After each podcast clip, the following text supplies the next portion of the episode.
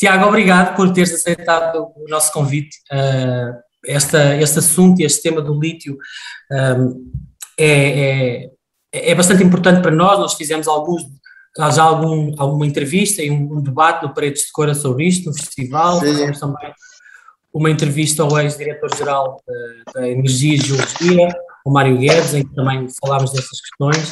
Uh, e este trabalho é, é muito importante e achamos muito interessante porque é muito completo, não é? Porque dá a perspectiva geral uh, de, das lutas locais, de como é que foram evoluindo os processos, mas também do panorama internacional e europeu. E uh, aos presentes, uh, vocês acho que já sabem como é que funciona, não é? A ideia não é que eu faça uma entrevista ao Tiago, é que todos possamos estar aqui a, a conversar e eu vou só moderando. Quem quiser fazer perguntas uh, põe aquele símbolozinho da mão, eu aponto aqui a ordem e vão fazendo as perguntas ao Tiago, mas uh, eu ia começar uh, primeiro pedindo-te apresentares, Tiago, e depois disso um, a minha única pergunta, que é bastante genérica, mas é dentro de tudo que tu fizeste e investigaste sobre este tema, o que é que tu aprendeste que não estavas toda à espera de ter aprendido? Uh, Chamo-me Tiago Carrasco, sou jornalista freelancer desde 2009, comecei a trabalhar em 2004. Um, faço preferencialmente temas uh, de política internacional, sociedade e desporto. Um, e, exemplo, a primeira vez com este tema do lítio, como na minha segunda atividade, que é enquanto fixer, stringer, em, em Portugal, quando a Deutsche Welle, o canal alemão, quis pegar neste tema que eu praticamente desconhecia uh, em 2018. Acho que foi em 2018 a primeira vez que fui a Covas do Barroso. Um, o tema interessou-me bastante. O que me interessou inicialmente foi o, o choque, uh, o conflito entre um anunciado mundo novo uh, elétrico uh, que chegava ao Barroso e uma comunidade sustentável, um, bastante pequena, bastante ligada a, tradições, uh, a costumes, que uh, via chegar contra a sua vontade e contra o seu conhecimento até uh, uma, uma indústria que não queria ver na zona e que, com que não se identificava. E, portanto, foi isso que me chamou a atenção. Eu acho que é isso também que chama a atenção dos vários canais uh, de televisão estrangeiros que têm uh, acompanhado este tema em Portugal. É de facto bastante palpável, bastante visível que, quando se visita a, zona. Depois disso, fiz um, um, trabalho grande para a revista do Expresso, já assinado por mim, não é? Porque o trabalho da escola não, não foi eu que o fiz, era assistente de produção, e um, isso coincidiu com a candidatura à Bolsa de Investigação Jornalística da Gulbenkian e eu decidi avançar com esse tema uh, em 2019. Foi na altura em que o dossiê lítio estava mais quente em Portugal, portanto, uh, no outono de 2019, uh, e, e, avancei e, e, ganhei a Bolsa. E, portanto, a partir daí, a minha proposta foi um trabalho multimédia e a ideia era fazer só um, um, um texto, é? um trabalho. Hum. Acontece que meteu-se a pandemia, eu fui continuando a ler, a ir, a, a visitar várias vezes Traz os Montes, a Argemela, e de facto, quando dei por mim um ano e tal depois, tinha material não só para um episódio ou para um texto, mas para uma série.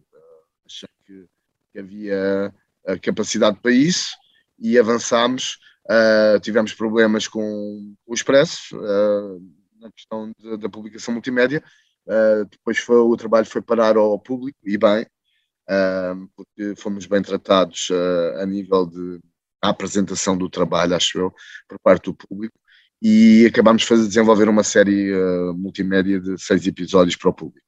Respondendo à tua pergunta, à tua primeira pergunta, de facto, como deves calcular, o tema toca em vários, vários vetores, não é? Desde portanto, as alterações climáticas, a transição energética, uh, toca em geoestratégia, toca em economia, uh, em política, e, portanto, as aprendizagens foram imensas.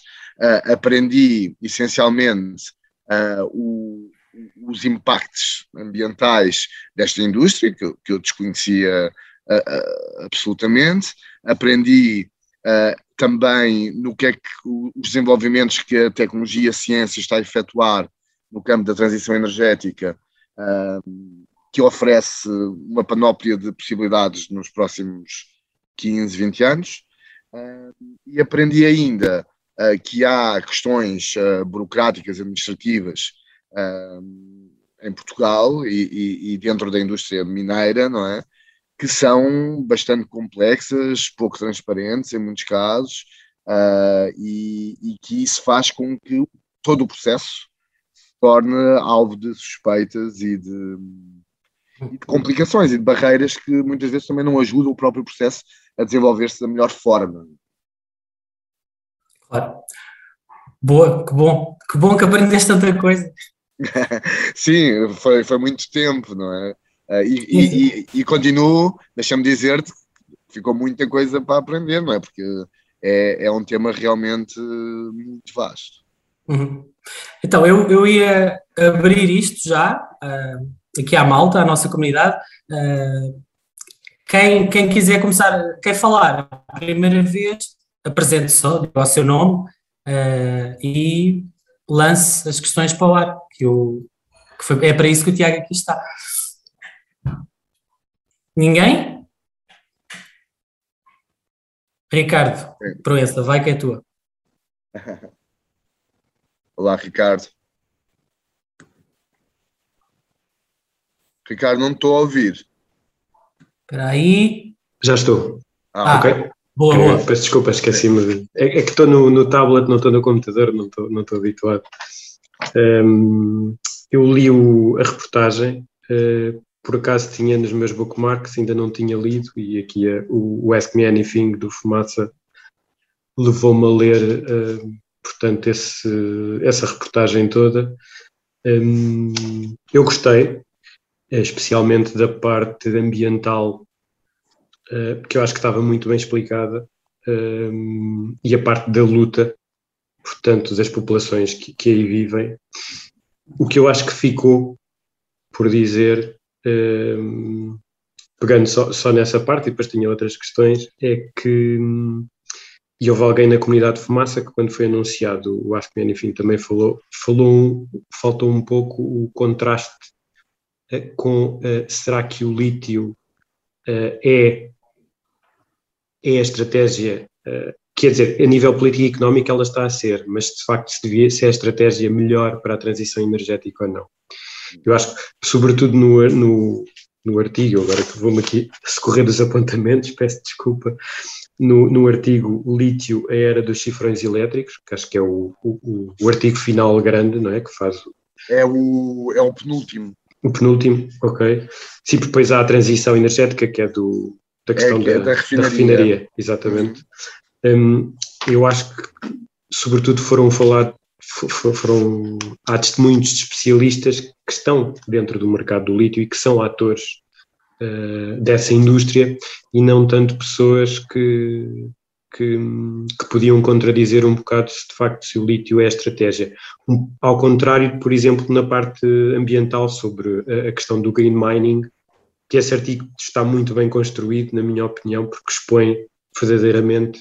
Eu acho que se poderia ou tentar buscar algumas eh, pessoas que eu acho que podem ter também a opinião semelhante, não só para o green mining, mas também para o lítio, mas outras pessoas, embora se calhar essas sejam mais difíceis de encontrar, em Portugal, talvez fora não, mas que também são contra uh, a estratégia ao lítio como estratégia fundamental de transição energética.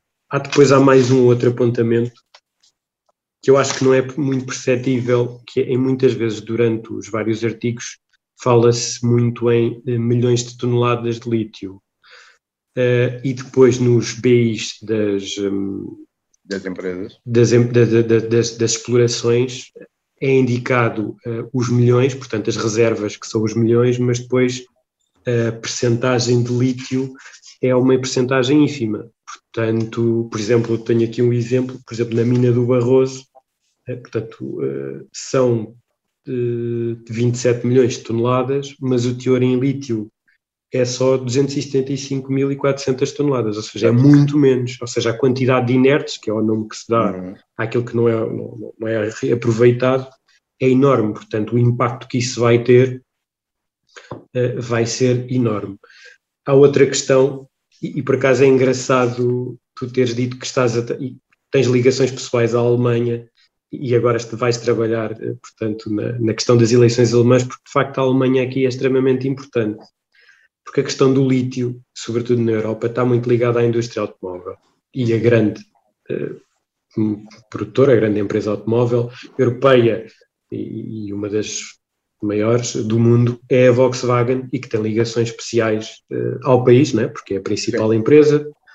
Um, e de facto, isso, outra, para mim, a outra falha do artigo é não, não é, eu não sei se conseguiste saber esse número, que era a quantidade de reservas, pelo menos o número oficial que está estimado de lítio que nós temos em Portugal. Não sei se foi uma coisa, um número que conseguiste, sei que é, é o número. Dados...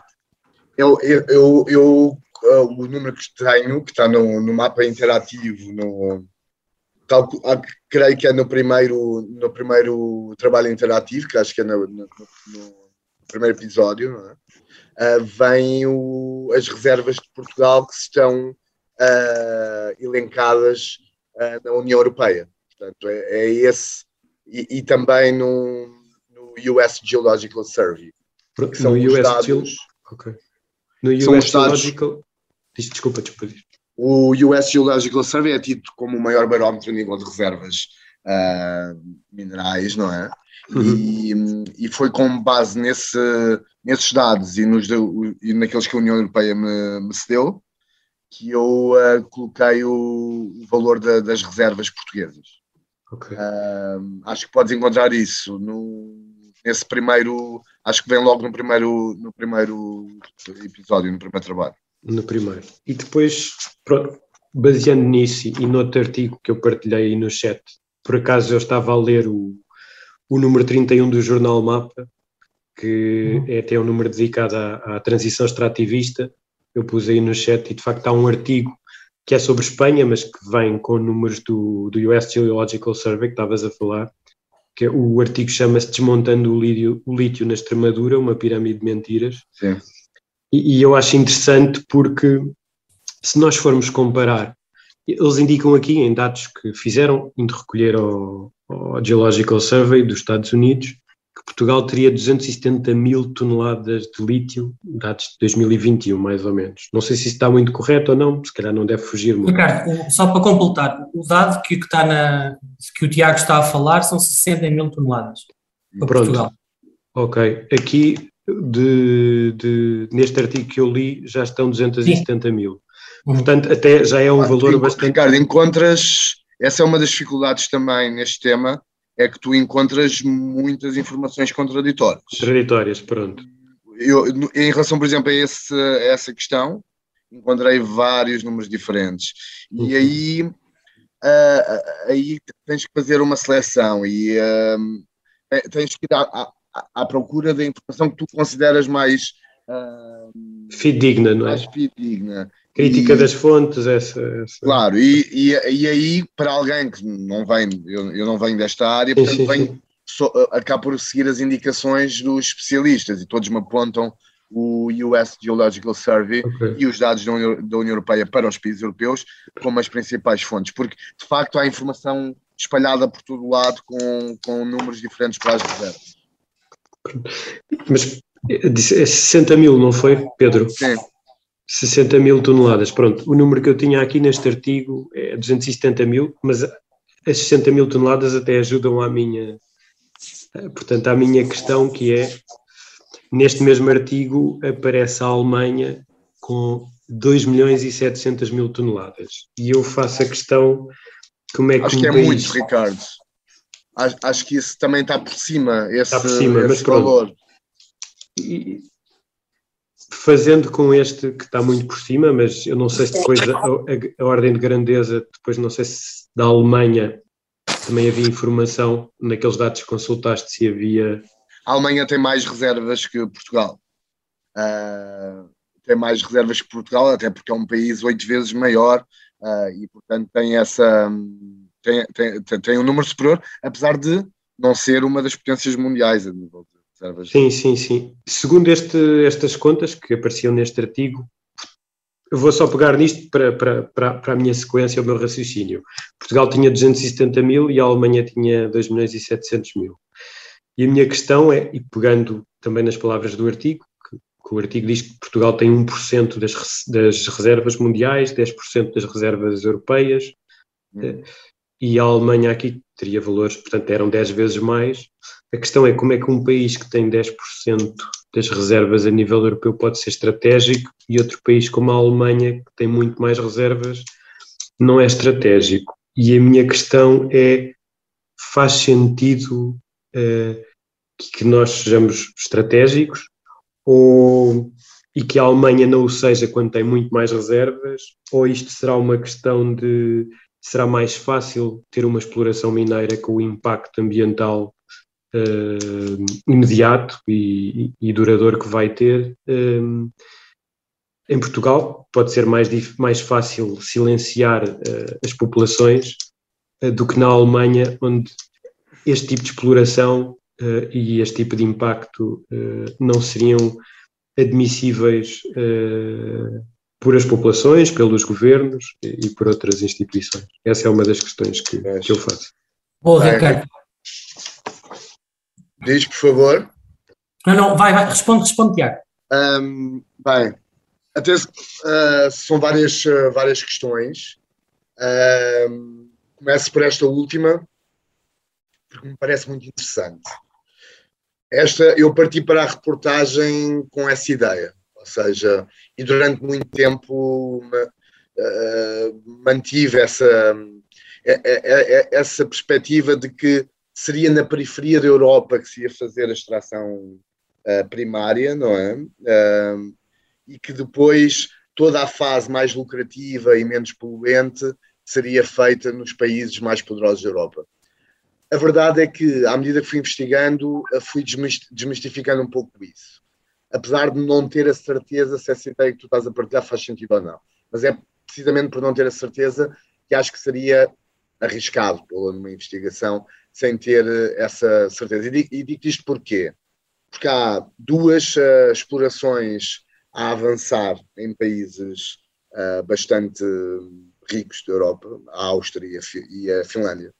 A exploração finlandesa é uma exploração que está é a mais avançada neste momento e a exploração austríaca está mais ou menos uh, no mesmo processo, uh, um bocadinho mais atrasada do que, do que uh, a nível administrativo burocrático do que a, do Barroso, mas também está na dianteira da, da, Europa. E na própria Alemanha há vários projetos de lítio a, a serem desenvolvidos. Acontece que o maior deles é um projeto inovador que não requer uh, uma minação aberta e que é no Rio Reno e que, portanto, terá impactos à partida uh, muito menores do que, do que, uma, do que uma mina a céu aberto, como as propostas que existem em Portugal. Mas existem também uh, propostas de minas uh, na Alemanha. Acontece que a sociedade civil na Alemanha também é bastante ativa e há grandes dúvidas se a Alemanha vai conseguir fazer uma exploração deste tipo no seu solo, porque até a, a Gigafactory da Tesla, uh, perto de Berlim, que é uma, uma fábrica de produção de células de baterias e de baterias, está a sofrer uma enorme contestação popular. E, e, e, nós estamos a falar de uma mina, estamos a falar de uma fábrica, pelo, pela excessiva utilização de água. Uh, a Alemanha. Tiago, eu não sei se é só comigo, mas eu deixei de te ver. Uh... Sim, eu estou a tentar ligar a câmera. Ah, ok, ok, ok. Pronto, há qualquer coisa aqui que. Mas estamos a ouvir, continua, continua. Ok. Uh, Portanto, Ricardo, se me perguntas diretamente se é uma estratégia europeia colocar uh, uh, a parte suja na, na, periferia e os dividendos no, no coração uh, da Europa, devo dizer-te que tenho, tenho dúvidas se faz parte de uma estratégia concertada da Europa. Um, eu acho que a Alemanha também é vista como um país estratégico na, na, na indústria do lítio, claro que me parece que a aposta para a Alemanha será muito mais nos, no, no, nos segmentos uh, subsequentes: a refinação, a produção de baterias, a reciclagem, uh, porque também, tecnicamente, uh, o país está muito preparado para, para, para esses. Está muito preparado, não direi, mas está cada vez mais preparado para, para, essa, para essa parte da, da, da cadeia de valor. Uh, a Alemanha, há quem diga, junto dos especialistas, não é? Que obviamente têm algum interesse, ou bastante interesse, que esta indústria siga e, e, e se materialize. Uh, eles dizem que basicamente no futuro vai haver baterias chinesas e baterias alemãs. Uh, vão ser esses os dois principais, as duas principais potências a nível mundial uh, na, no fabrico de, de baterias. Uh, em relação às outras coisas que disseste, acho, não sei se, se as memorizei todas. Uh, em relação, eu tive muitas dúvidas também em relação àquilo que estavas a dizer de colocar no trabalho uh, diferentes estratégias da transição energética. porque, porque as há, existem, desde o hidrogênio ao sódio, ao grafeno, portanto, há, há, há um menor consumo, há, menos há menor utilização de carros, portanto, é muito vasto. E é precisamente por ser muito vasto que eu pensei que se entrasse no campo do hidrogênio, do sódio, ia, ia dispersar-me, ia ser outro trabalho e já, e já, já era um trabalho bastante denso, portanto, com, com seis partes, e eu acabei por optar de não meter nas, outros, nas outras opções de transição energética. Uh, mas foi um, foi um dilema e estive bastante dividido a entrar por aí, principalmente o hidrogênio ofereceu-me grandes dúvidas. O que acabou por uh, fazer balançar essa decisão para este lado foi o facto de uh, o caminho a nível económico uh, e a nível de estruturas estar muito. Tri, o, o, trilho está lançado para que no, na próxima década seja efetivamente o lítio a escolha para, para a transição energética, principalmente a nível da mobilidade. Uhum. E, portanto, estando essa escolha já feita, concordemos ou não, Uh, eu, eu, eu, próprio tenho, tenho bastantes dúvidas, como todos deve, devemos ter, acho eu. Uh, esse caminho está, está, está lançado e, portanto, achei que seria melhor explorar o que vai acontecer uh, do que entrar em campos que, se calhar, só vão se materializar, uh, efetivar daqui a, a 10, 15 anos. Tiago, não... deixa-me deixa só atalhar, porque uma, a próxima pessoa que está uh, que vai falar a seguir é o Helder Rocha e ele tinha partilhado aqui no, neste bate-papo de lado um artigo um, que, tem, que, que, vai ao encontro do que estás a dizer e, e, do que o Ricardo diz, mas que é olhando, porque é que não se olha para uh, o nuclear, uh, tendo em conta porque é que o nuclear foi, deixou de ser uma alternativa como hipótese, uh, tendo em conta que se sabe que há uma série de consequências também negativas da Sim. transição e do lítio. Helder, passo-te a palavra. Um, se calhar não era esta, esta pergunta que tinhas de fazer, mas acho que é interessante ligá-la pelo artigo que partilhaste. Por acaso era. Uh, não era só isso, é assim, essa opção não, é, à primeira vista não me agrada. O primeiro contacto que eu tive com ela, com, portanto, a opção nuclear, um, foi numa TED Talk. Mas eu na altura, isto já foi há algum tempo, eu na altura não liguei muito porque as TED Talks, é, quer aquilo dá voz a toda a gente e, não levei muito a sério. Só que depois fui cruzando com essa hipótese várias vezes, até porque hum, isso é que me deixa um pouco angustiado, porque todas as, as um, soluções de energias renováveis e de transição verde têm todas as suas limitações. Por exemplo, os, os carros movidos a baterias de lítio têm uma enorme um, dificuldade na autonomia, uh, têm este, este problema da extração e uh, demoram um ano a pagar a sua dívida em CO2, que na reportagem, mas para isso tem de ser, uh, convém que sejam alimentados por uh, energia produzida através de renováveis, porque senão pode aumentar, pode aumentar imenso esse tempo.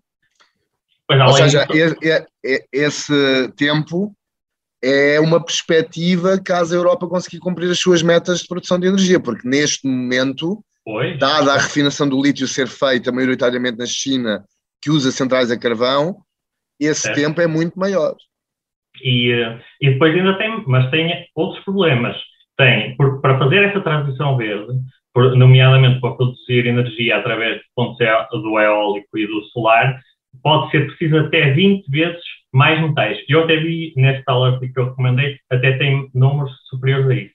E depois, lá está, para extrair o lítio, como disse lá o professor uh, Soeiro Carvalho, não existe mineração verde. Há custos uh, nas águas, há custos nos resíduos produzidos das baterias e as próprias baterias em fim de vida. Eu, não, eu ainda não vi ninguém que apresentasse uma solução uh, satisfatória para as baterias em fim de vida. Na reportagem diz que em 2030 serão produzidas novas baterias com 10% de aproveitamento da matéria-prima uh, através da reciclagem das antigas. 10% parece muito pouco, porque, pouco, principalmente mas, com os resíduos que ficam.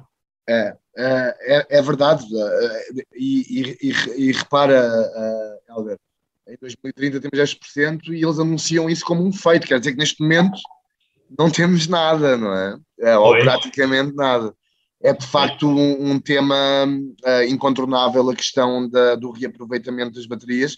Nós temos em Portugal, como também vem no, no, última, no, no último texto, uh, um trabalho que está a ser desenvolvido pelo, pelo Instituto de Nanotecnologia, uh, o INL, que está a trabalhar bastante nessa área, mas que, que afirma e, e, admite que é um trabalho bastante difícil, bastante moroso.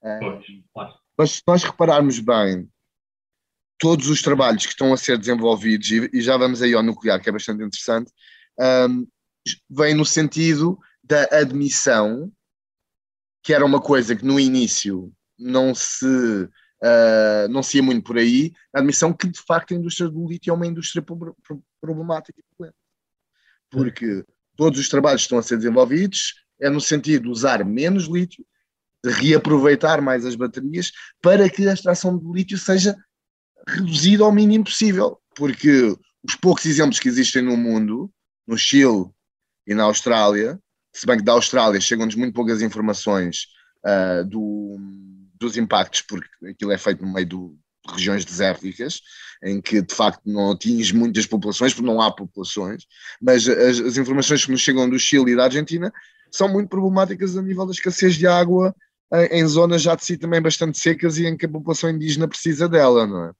E então, e nos Estados Unidos, uh, os projetos que se afiguram têm bastante resistência também das populações autóctones. Então eu acho que a comunidade científica já percebeu que o caminho tem de ser, ok, está decidido, o dinheiro, o dinheiro é que decide o rumo das coisas, não é? Uh, infelizmente o dinheiro já está depositado nesta, nesta indústria, mas agora temos que trabalhar não é, a nível científico e tecnológico para que precisemos de muito menos metais, não é só lítio, o cobalto, uh, o grafeno, to, to, todos os metais e os metais raros que são necessários para, para, para as energias renováveis. Para, para, para, para, para a energia eólica e para os painéis solares, uh, que já fizeram com que zonas do mundo estejam bastante sobrecarregadas um, por causa da, da, exploração desses, desses minerais. O nuclear, estranhamente, quando se pensava que tínhamos atingido o fim da história quase na energia nuclear depois de Fukushima e depois de, da Alemanha ter decretado o fim das suas centrais, eis que começa a haver um burburinho mundial, não é global, um, a questionar a possibilidade do nuclear se manter um, e até ser aumentado como uma fonte de energia segura. Uh, aqui, por exemplo, na campanha eleitoral, uh, há quem defenda a, a reativação da energia nuclear, o que está a enfurecer, obviamente, os dois partidos de esquerda, os Verdes e o, o Die Linke, uh, e do GEM e do Bloco de Esquerda aqui na Alemanha, que não querem de maneira nenhuma que, que o nuclear uh, volte. Mas, uh, e até acho que está num dos, nos textos da, da, série do público, uh, há um especialista que diz vamos estar aqui a martelar nas energias renováveis até percebermos que a fonte mais segura é o nuclear. Eu não, eu não concordo. Eu, eu vi Fukushima, vi coisas sobre Chernobyl, para mim é suficiente para temer que um novo acidente dessas proporções aconteça no mundo uh, e mesmo que os impactos ambientais da energia nuclear sejam de facto bastante menores do que, minas a céu aberto para extração de metais raros que são necessários para a transição energética, creio que não vale a pena uh, enfrentarmos o risco de, de ter outro acidente desses. Uh, queria só terminar uh, com mais umas questões. Uh, em relação à Austrália, eu, eu, não sei se conhecem o Just Media, eles lá explicam perfeitamente, ou, ou, seja, o governo australiano é o pior exemplo de transição energética possível imaginar. É a aldrabice pegada, um, financiamento a, a das petrolíferas aos partidos de poder, não há, não há palavras. Um, é um país mineiro, não é? É um país que Sim. sempre foi mineiro e, portanto, as mineiras fazem praticamente o que querem. Não, não há uma é. regulação do seu trabalho. Exatamente. É, é precisamente isso. E então, um, que, ah, é, eu, só para terminar, uh, queria saber o que, o que pensas sobre um ângulo que, ninguém quer, um, um ângulo do problema que ninguém quer eh, enfrentar, eu pelo menos não quero, mas foi mencionado uh, na comunidade, que é, se calhar, não é possível, porque as emissões, nós estamos a tentar combater as emissões de CO2, por exemplo, mas elas vão continuar a subir pelo menos até 2030. Sim, sim, sim. Uh, e então, o que eu uh, penso que será necessário, talvez, é decrescer economicamente. Isso já foi mencionado, é, muito, é uma solução muito difícil. É. Talvez, talvez porque há um grande problema, principalmente de distribuição de riqueza, porque senão. Uh, e é um problema transversal, porque é do modelo económico uh, que prevalece no mundo inteiro. Claro, claro, claro. Não, é, eu, toda, eu... A gente, toda a gente, uh, já estou a terminar, desculpa. toda a gente se lembra do Pepe Mujica em, no Rio Mais 20. Ele diz: ah, eu assino os acordos que for aqui, tudo bem, mas as sociedades do mercado que geram um consumo sempre crescente, dependem de uma economia que cresça para sempre, só que os recursos são finitos. E então, dessa forma, não há transição possível. Hum. Esperemos que haja, mas uh, pronto. E, e diz só, então, em relação ao hidrogênio, achas que eu, eu, por acaso, sempre achei que era uma solução melhor. Requer o processo de eletrólise e então a eletricidade tem de vir de energias renováveis, mas pelo menos não tem esse problema da mineração. Pronto, terminei. Sim, uh, em relação, a, portanto, a tua pergunta é, é, é, sobre o hidrogênio, não é? é o, uh, Sim, se achas que é uma melhor solução do que... É assim, eu acho que a nível ambiental parece-me evidente que é uma solução melhor. Uh, e isso foi-me transmitido por todas as minhas fontes. Agora, parece que, e eu, eu obviamente não investiguei o, o, hidrogênio como investiguei o lítio, mas fui ouvindo, não é?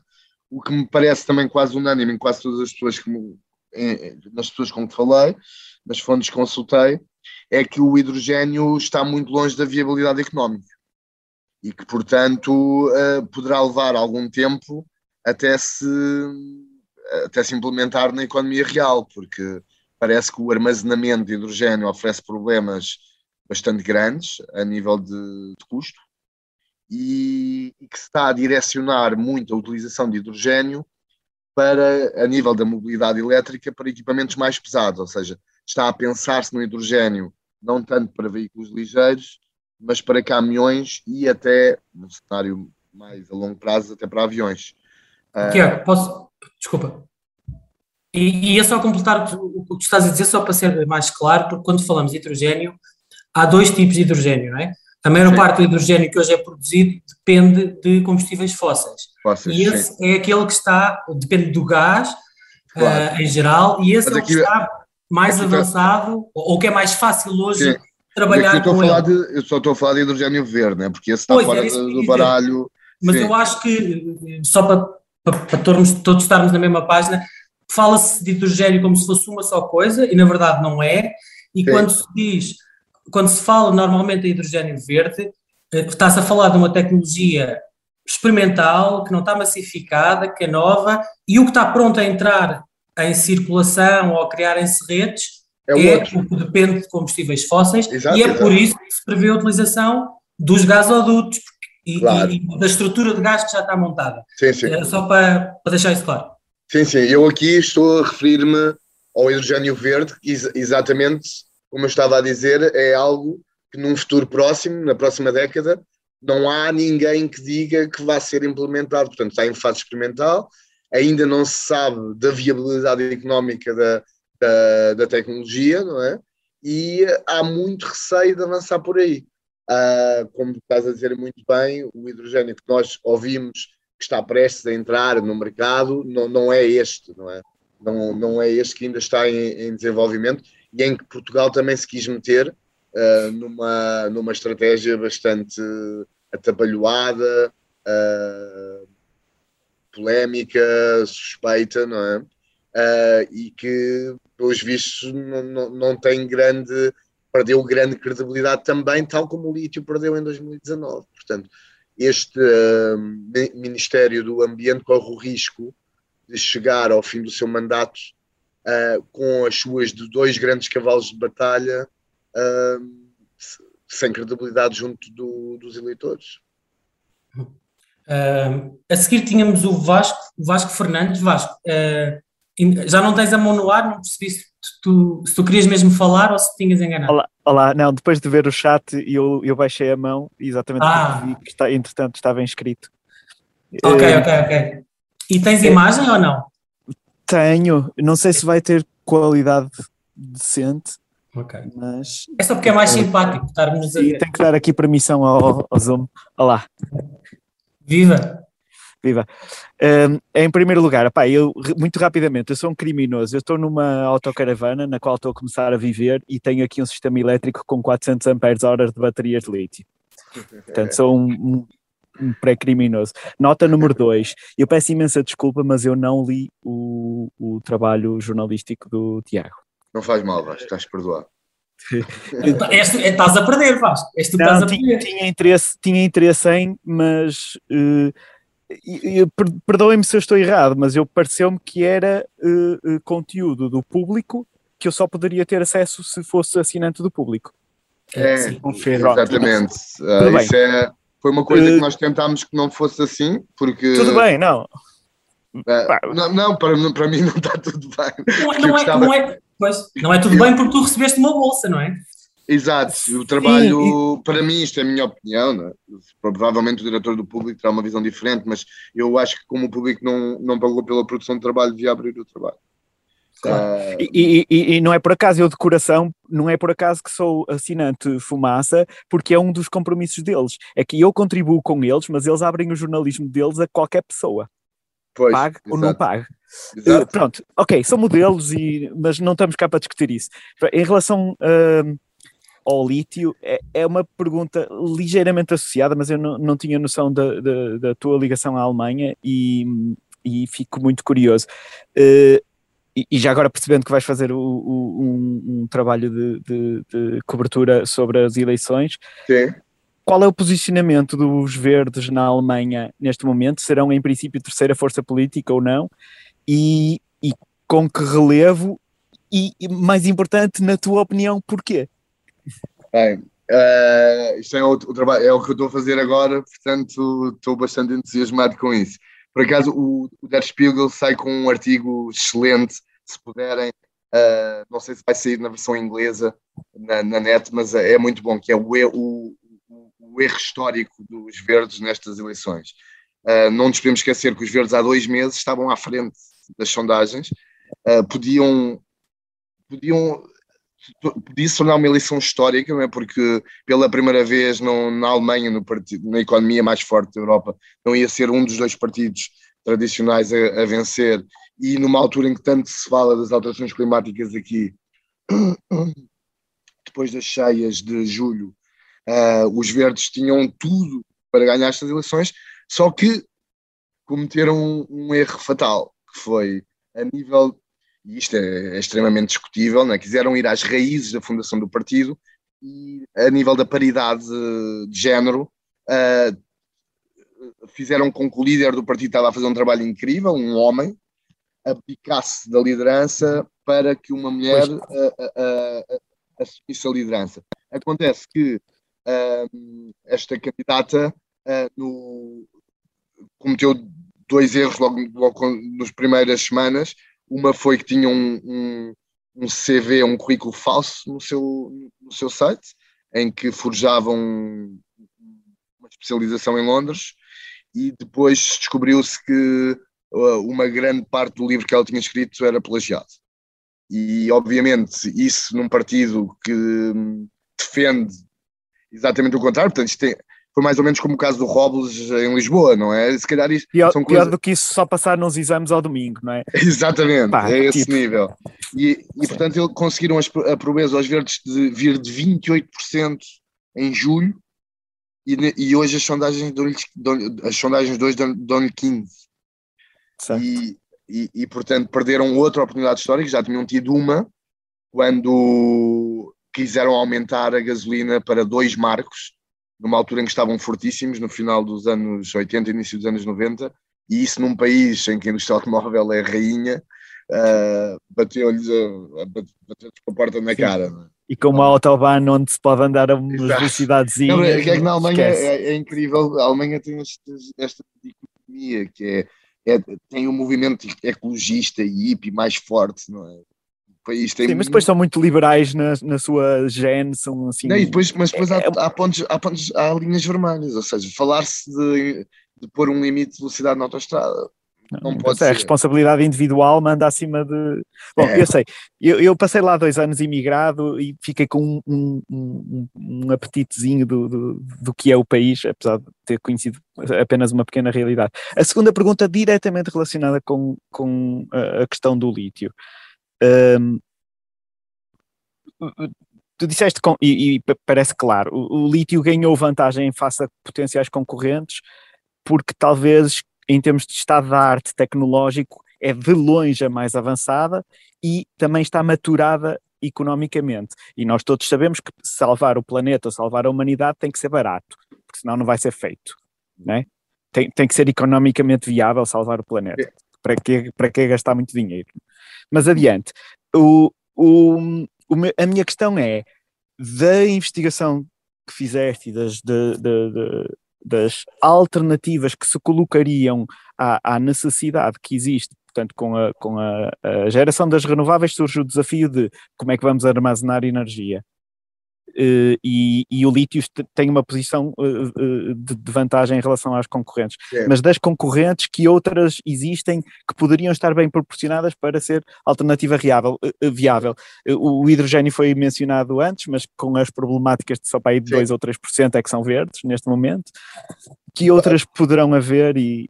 Vasco, aquilo que me foi dito pela pessoa que melhor me explicou a questão que me estás a colocar, foi o Pedro Salomé, que é líder de investigação no INL, uh, que é, é, um, é um dos institutos europeus que está a estudar as variantes das baterias e as baterias que vão ser usadas nas próximas duas décadas.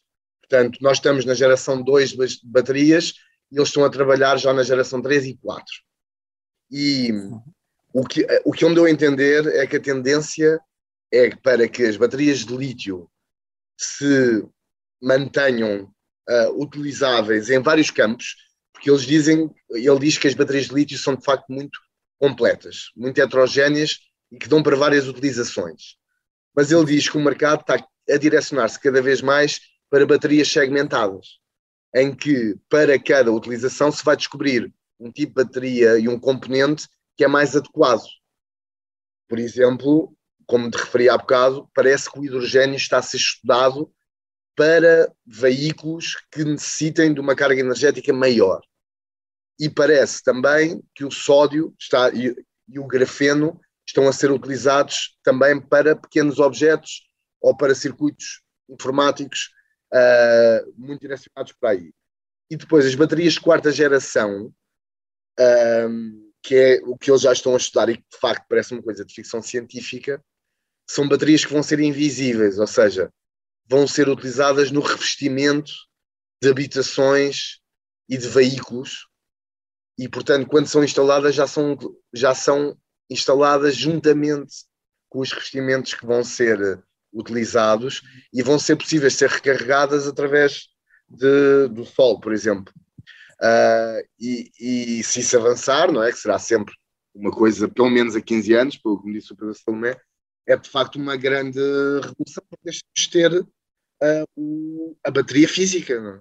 E, e, portanto, a questão que há bocado falávamos com o Helder da reciclagem, pelo menos tal como a conhecemos hoje, também deixa de existir. Agora, obviamente, isto são desenvolvimentos tecnológicos que, que não são para amanhã. Ok.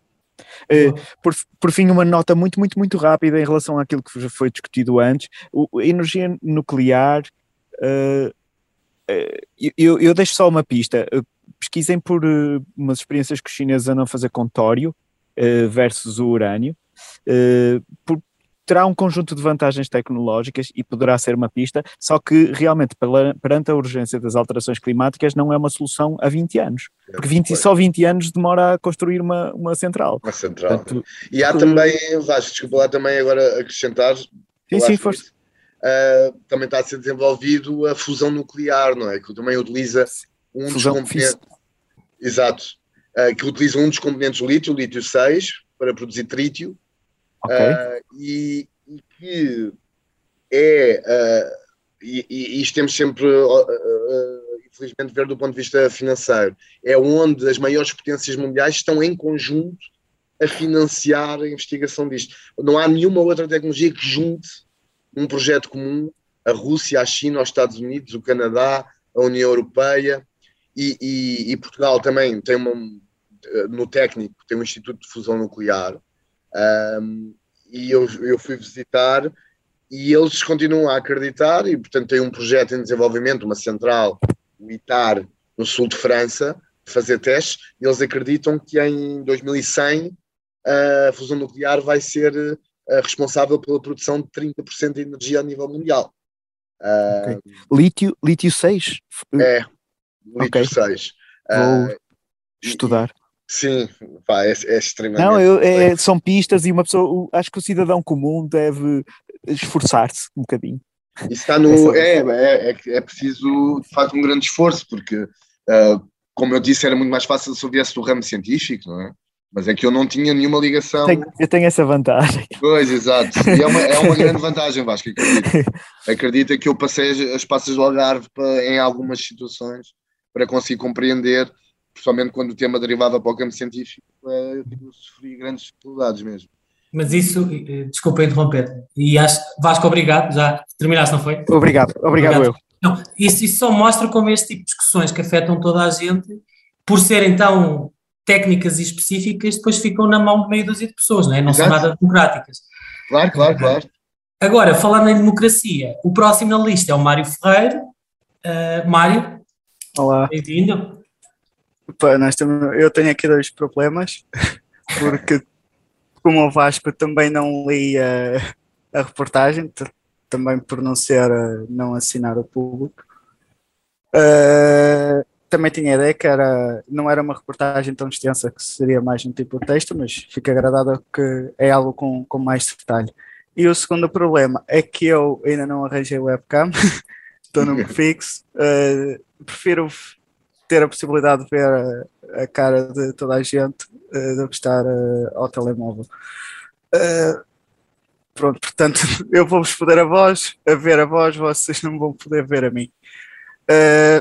A minha questão ia nos. Ah, um pequeno à parte uh, ainda sobre a, a, nuclear. Eu há algum tempo também eh, vi uma informação que num dos países nórdicos, não sei se era Suécia, Finlândia, eh, por aí, eles estavam com um projeto para alargar um depósito de, de urânio já de lixo proveniente das eh, centrais nucleares.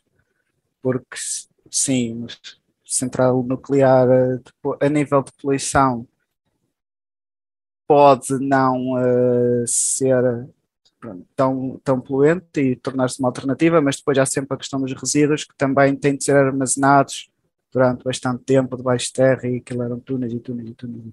Uhum. Pronto. Foi algo que, que eu li há relativamente pouco tempo, mas já não consigo precisar uh, a informação. Uh, referente à minha questão e sobre o lítio, é que estamos a utilizar o. Há uma transição energética ia haver mais uh, produção a nível de, de lítio na, na construção de, das baterias. Uh, mas todo o processo de extração de lítio e transformação das baterias, toda a cadeia de valor também produz poluição. Uh, a minha questão era se não estávamos basicamente a trocar uma poluição por outro tipo de poluição. Se efetivamente há alguma viabilidade. Uh... Mário, isso uh, depende, sem dúvida, essa é uma questão pertinente e é uma questão que muita gente se coloca. Uh, eu acho que isso depende muito da capacidade de, dos produtores, de, dos países que, candidatos a, a, a produzirem, a, a, refinarem o lítio e a produzirem células de baterias e depois fazerem a montagem, portanto, todo esse processo, uh, que, que a energia que abasteça essas unidades industriais seja oriunda de fontes renováveis. Portanto, ou seja, isto foi medido por, por algumas fontes, que é, se nós pensarmos que a Europa vai cumprir a meta de descarbonização até 2050, aí temos que acreditar que a cadeia de valor de lítio vai ser muito mais limpa do que aquela que temos hoje, porque a produção de energia vai ser uh, energia verde. E, portanto, a longo prazo temos que acreditar que, que, que, isso será assim.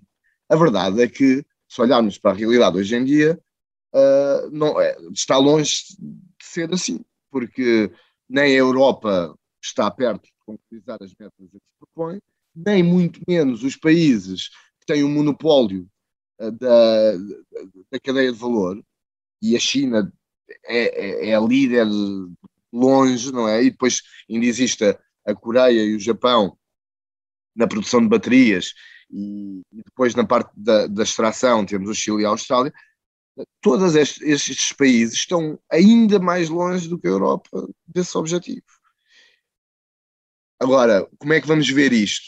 Vamos ver de um ponto de vista otimista, em que os países vão de facto seguir o caminho que se propuseram a seguir, e, e vamos pensar que daqui a, a 15 anos, de facto, toda esta cadeia de valor já vai estar assente numa produção de energia mais sustentável?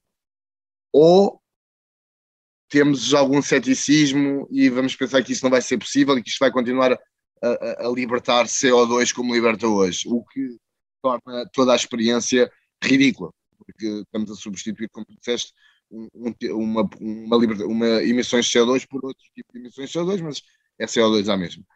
Essa dúvida, de facto, é, temos que fazer um bocado de futurologia, porque ninguém a pode responder, depende da evolução dos acontecimentos. Um, eu espero que a União Europeia, pelo menos, se bem que se for só a União Europeia, mais uma vez, no mundo globalizado, isso também não vai dar lá nenhum, mas que cumpra as suas metas e que torne mais sustentável esta indústria. Mas não há certeza disso. Ainda outra questão no mesmo sentido é uma transição energética completamente para o domínio completamente elétrico uh, também pressupõe que haja maior capacidade de produção elétrica uh, do que a que existe atualmente.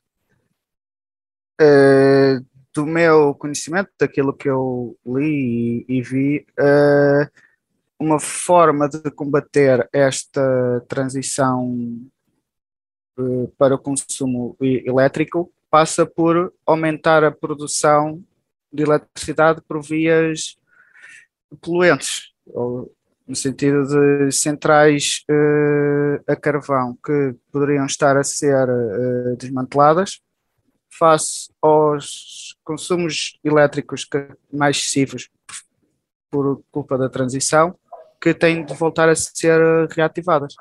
Uh, tens alguma informação sobre eu, este tipo de práticas? Eu duvido que na União Europeia, com a regulação que existe, já atualmente, que um regresso das centrais a carvão seja possível. Mas acredito que faça necessidades uh, industriais e económicas, outros países com menos preocupações a este nível, ou que coloquem os desenvolvimentos como prioridade, insistem, insistam ou mesmo uh, reati uh, reativem centrais a carvão. Isso é possível. Agora, não acredito sinceramente, com o quadro regulatório que neste momento a Europa está a implementar, que isso possa acontecer uh, dentro do espaço da União Europeia, mas uh, já vi tudo.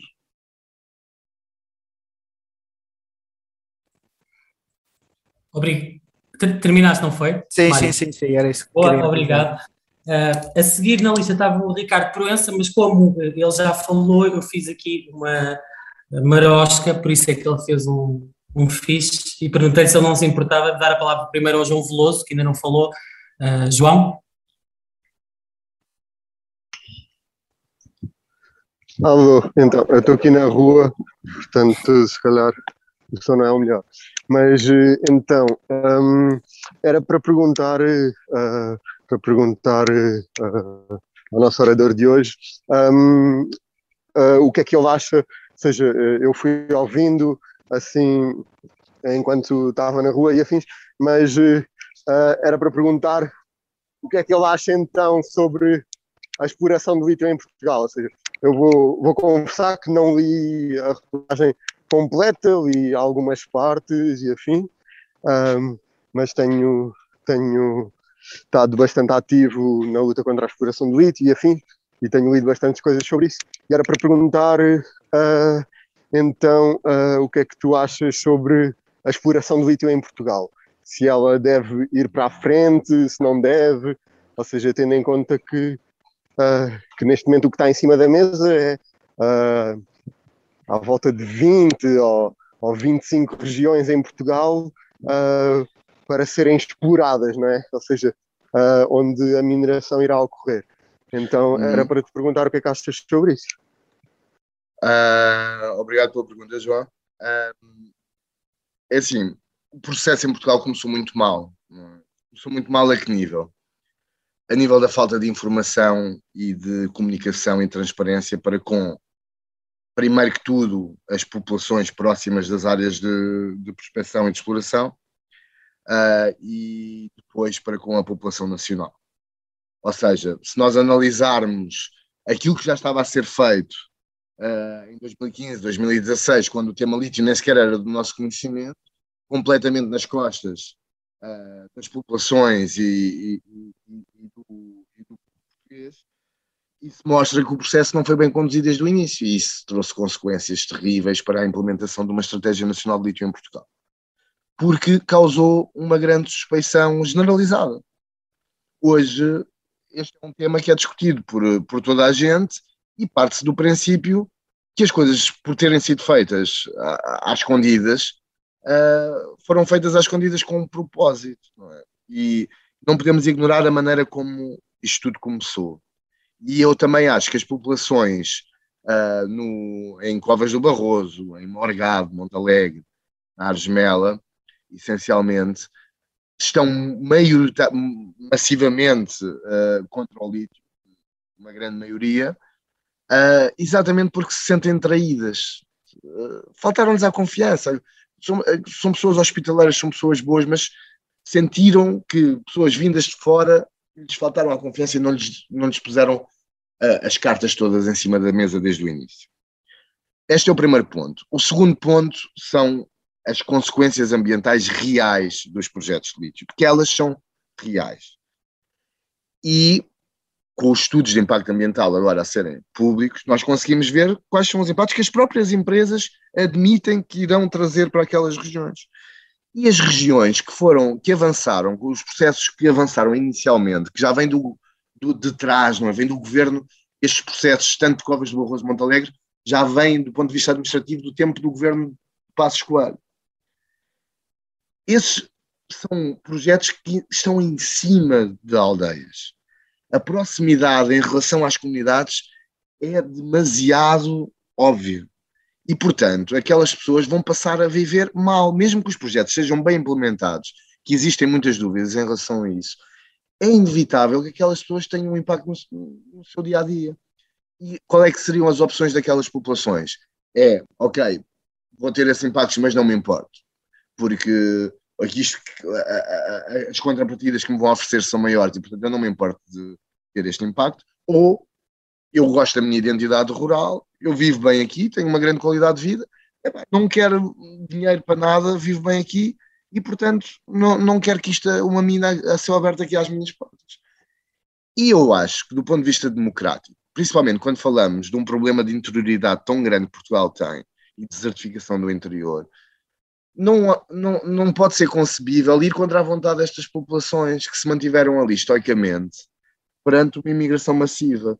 Portanto, a minha opinião é de que estes projetos que estão a ser discutidos atualmente não têm viabilidade, porque contra a vontade da população local não pode haver uma mina, porque mesmo se avançar, se a população decidir pôr-se ali à frente dos caminhões ou boicotar aquilo, como é que vai ser o investimento que vai ser feito naquelas empresas? Quem é que vai querer investir sabendo que a população que está ali ao pé das minas não quer de maneira alguma, alguma a exploração de lítio ali? Agora, agora para terminar, em relação aos pedidos de prospecção de lítio que estão em avaliação por todo o país, eu não sou eu, eu não estou entre aqueles que rejeitam à partida a exploração de lítio, porque de facto, pelo caminho que as coisas estão a levar, a exploração de lítio vai ter de acontecer, pelo menos neste, nesta parte inicial, vai ter que se extrair lítio antes da tecnologia tentar minimizar isso. Um, extração. Agora, o que é uh, obrigatório que se faça é que essa estratégia seja bem desenhada para que nunca na vida todas aquelas áreas que, que foram pedidas sejam, sejam uh, alvo de, de prospeção e distração e que aquelas que forem escolhidas sejam bem analisadas do ponto de vista ambiental e também da opinião e da conivência das populações, que têm sempre uma, das populações locais que têm sempre uma palavra a dizer, para que aquelas explorações que avancem sejam aquelas que sejam em territórios, não como no Barroso, que é património mundial, não é agrícola, património agrícola mundial, mas que sejam zonas em que sejam bem mais diminutos. Uh, portanto, é essa a minha, a, a, minha visão sobre a Estratégia Nacional de Lítio, que está o caos, não é? Uh, portanto, o, o, tal concurso nacional tem sido sucessivamente adiado, fala-se agora no final deste ano, mas ainda não se sabe em que moldes, mais uma vez, falta comunicação, falta transparência, falta rigor, e assim não antevejo realmente, não antecipo um futuro risonho para, para essa indústria em Portugal. Bom, João, acho, não sei se estás.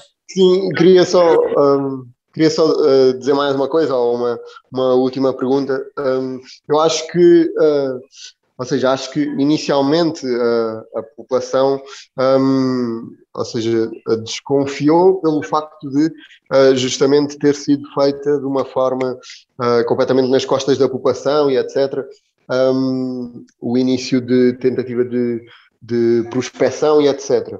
Mas acho que neste momento acho que a população está bastante uh, consciente dos impactos negativos que, que, que a exploração mineira, uh, que claro, a exploração claro, lítio terá. É? E principalmente, repara, há zonas que estão conscientes dos impactos negativos e querem uma mina mesma. Por exemplo, na República Checa há um projeto de uma mina de lítio que é numa zona com tradição mineira de 100 anos, uh, sempre de portanto, famílias de mineiros e tudo mais, em que não existe essa, essa oposição.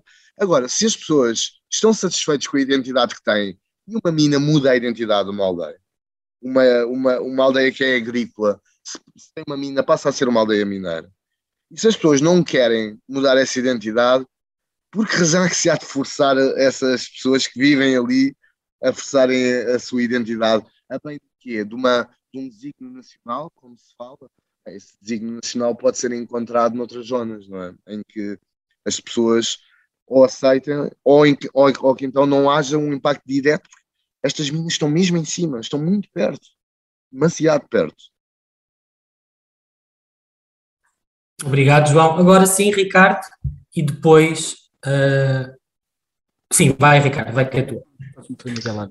Um, queria só voltar aqui, apanhando aqui algumas coisas que foram ditas, um, que a parte do, da reportagem eh, eu acho que é uma das, dos pontos, para mim, mais da reportagem, eh, que é no artigo nas zonas cinzentas da, da mineração verde, que eu acho que explica muito bem os impactos ambientais e, e a própria, uh, o caráter de risco que algumas destas explorações vão ter, nomeadamente penso que a mina do Barroso, em que se vai pela primeira vez a primeira exploração mundial, a primeira mina de lítio, um, com rejeitados secos empilhados do mundo. Quer dizer, que, vai, que, que, que é assim uma cento e não sei quantos metros que, que, é assim uma enormidade. É quase uma experiência, não é? Parece sim. Que é... Uhum. Quer dizer, é, é, assim uma coisa surreal. E depois a, a, a, proximidade de muitas destas explorações, isso já era normal acontecer, mas muitos dos, de, de cursos de água importantes, não é? Portanto, quase todas as minas que estão eh, e, e, o que isso pode afetar o país e, e a água.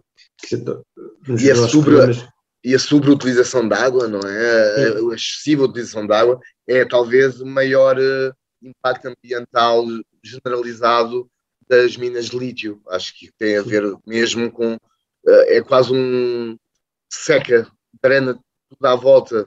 Uh, no Atacama houve populações de, de, aves que já desapareceram das lagoas,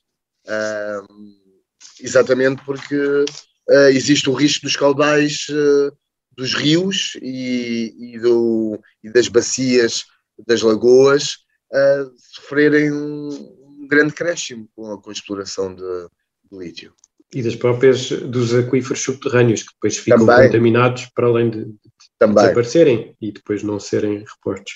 Eu acho que essa parte do artigo estava muito boa, e, e, mas eu queria passar mais para a parte económica, que também já foi falada aqui, do custo-benefício, que é a utilização já se falou aqui muito de eh, formas alternativas de produção energética, também de formas alternativas de armazenamento de energia. E eu queria só dar aqui uns. dizer aqui algumas coisas, de coisas que tenho lido, que, que, que, que o problema surge, isto tem a ver, a questão do lítio, por já porque é, foi a tecnologia mais antiga e mais desenvolvida e está muito ligada às baterias de telemóvel. Isso foi o que deu o impulso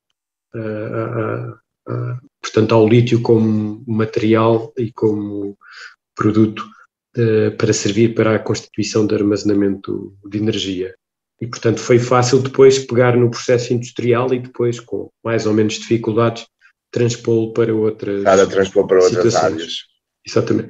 Só que o problema é que existem outras, energia, outras formas alternativas de armazenamento de energia e que já são utilizadas hoje em dia, sobretudo energia que não seja para mobilidade, porque aqui o grande problema tem a ver, e é um dos grandes problemas, que é como se vai resolver a questão da mobilidade e dos transportes, sobretudo neste caso o transporte uh, rodoviário, eh, ehm, que pode ser o coletivo ou individual, mas sobretudo o individual.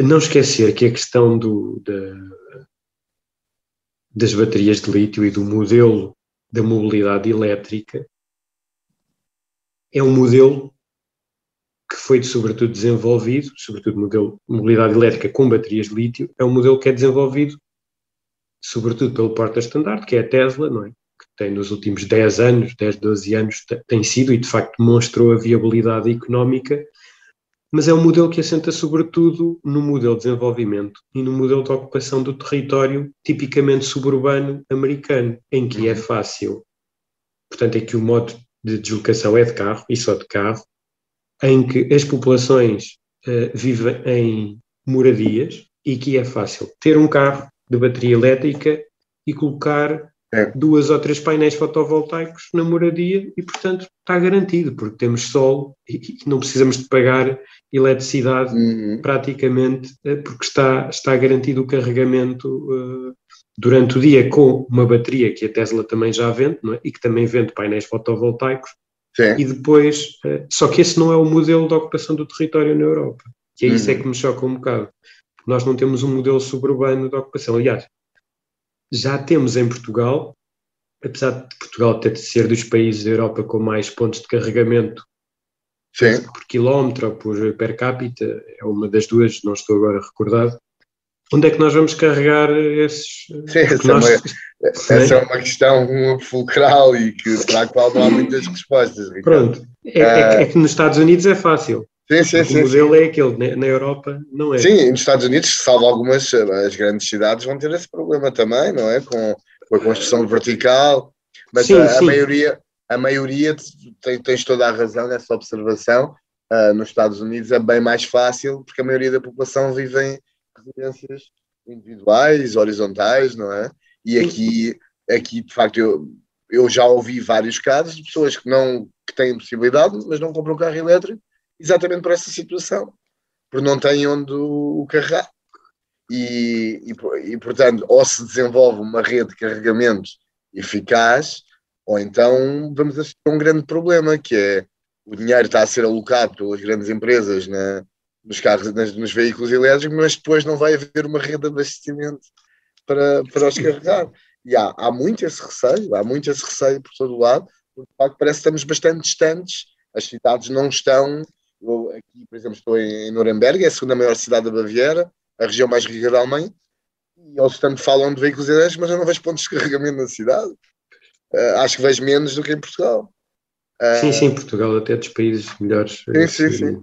E portanto eu vejo aí de facto um grande problema. Quando falei com a, o dono da, da empresa de, de baterias estacionárias em Mafra, estou-me agora a esquecer, mas é, é no quinto sim. texto, né? na era dos. Meterboost, Também Sérgio Rodrigues, não é?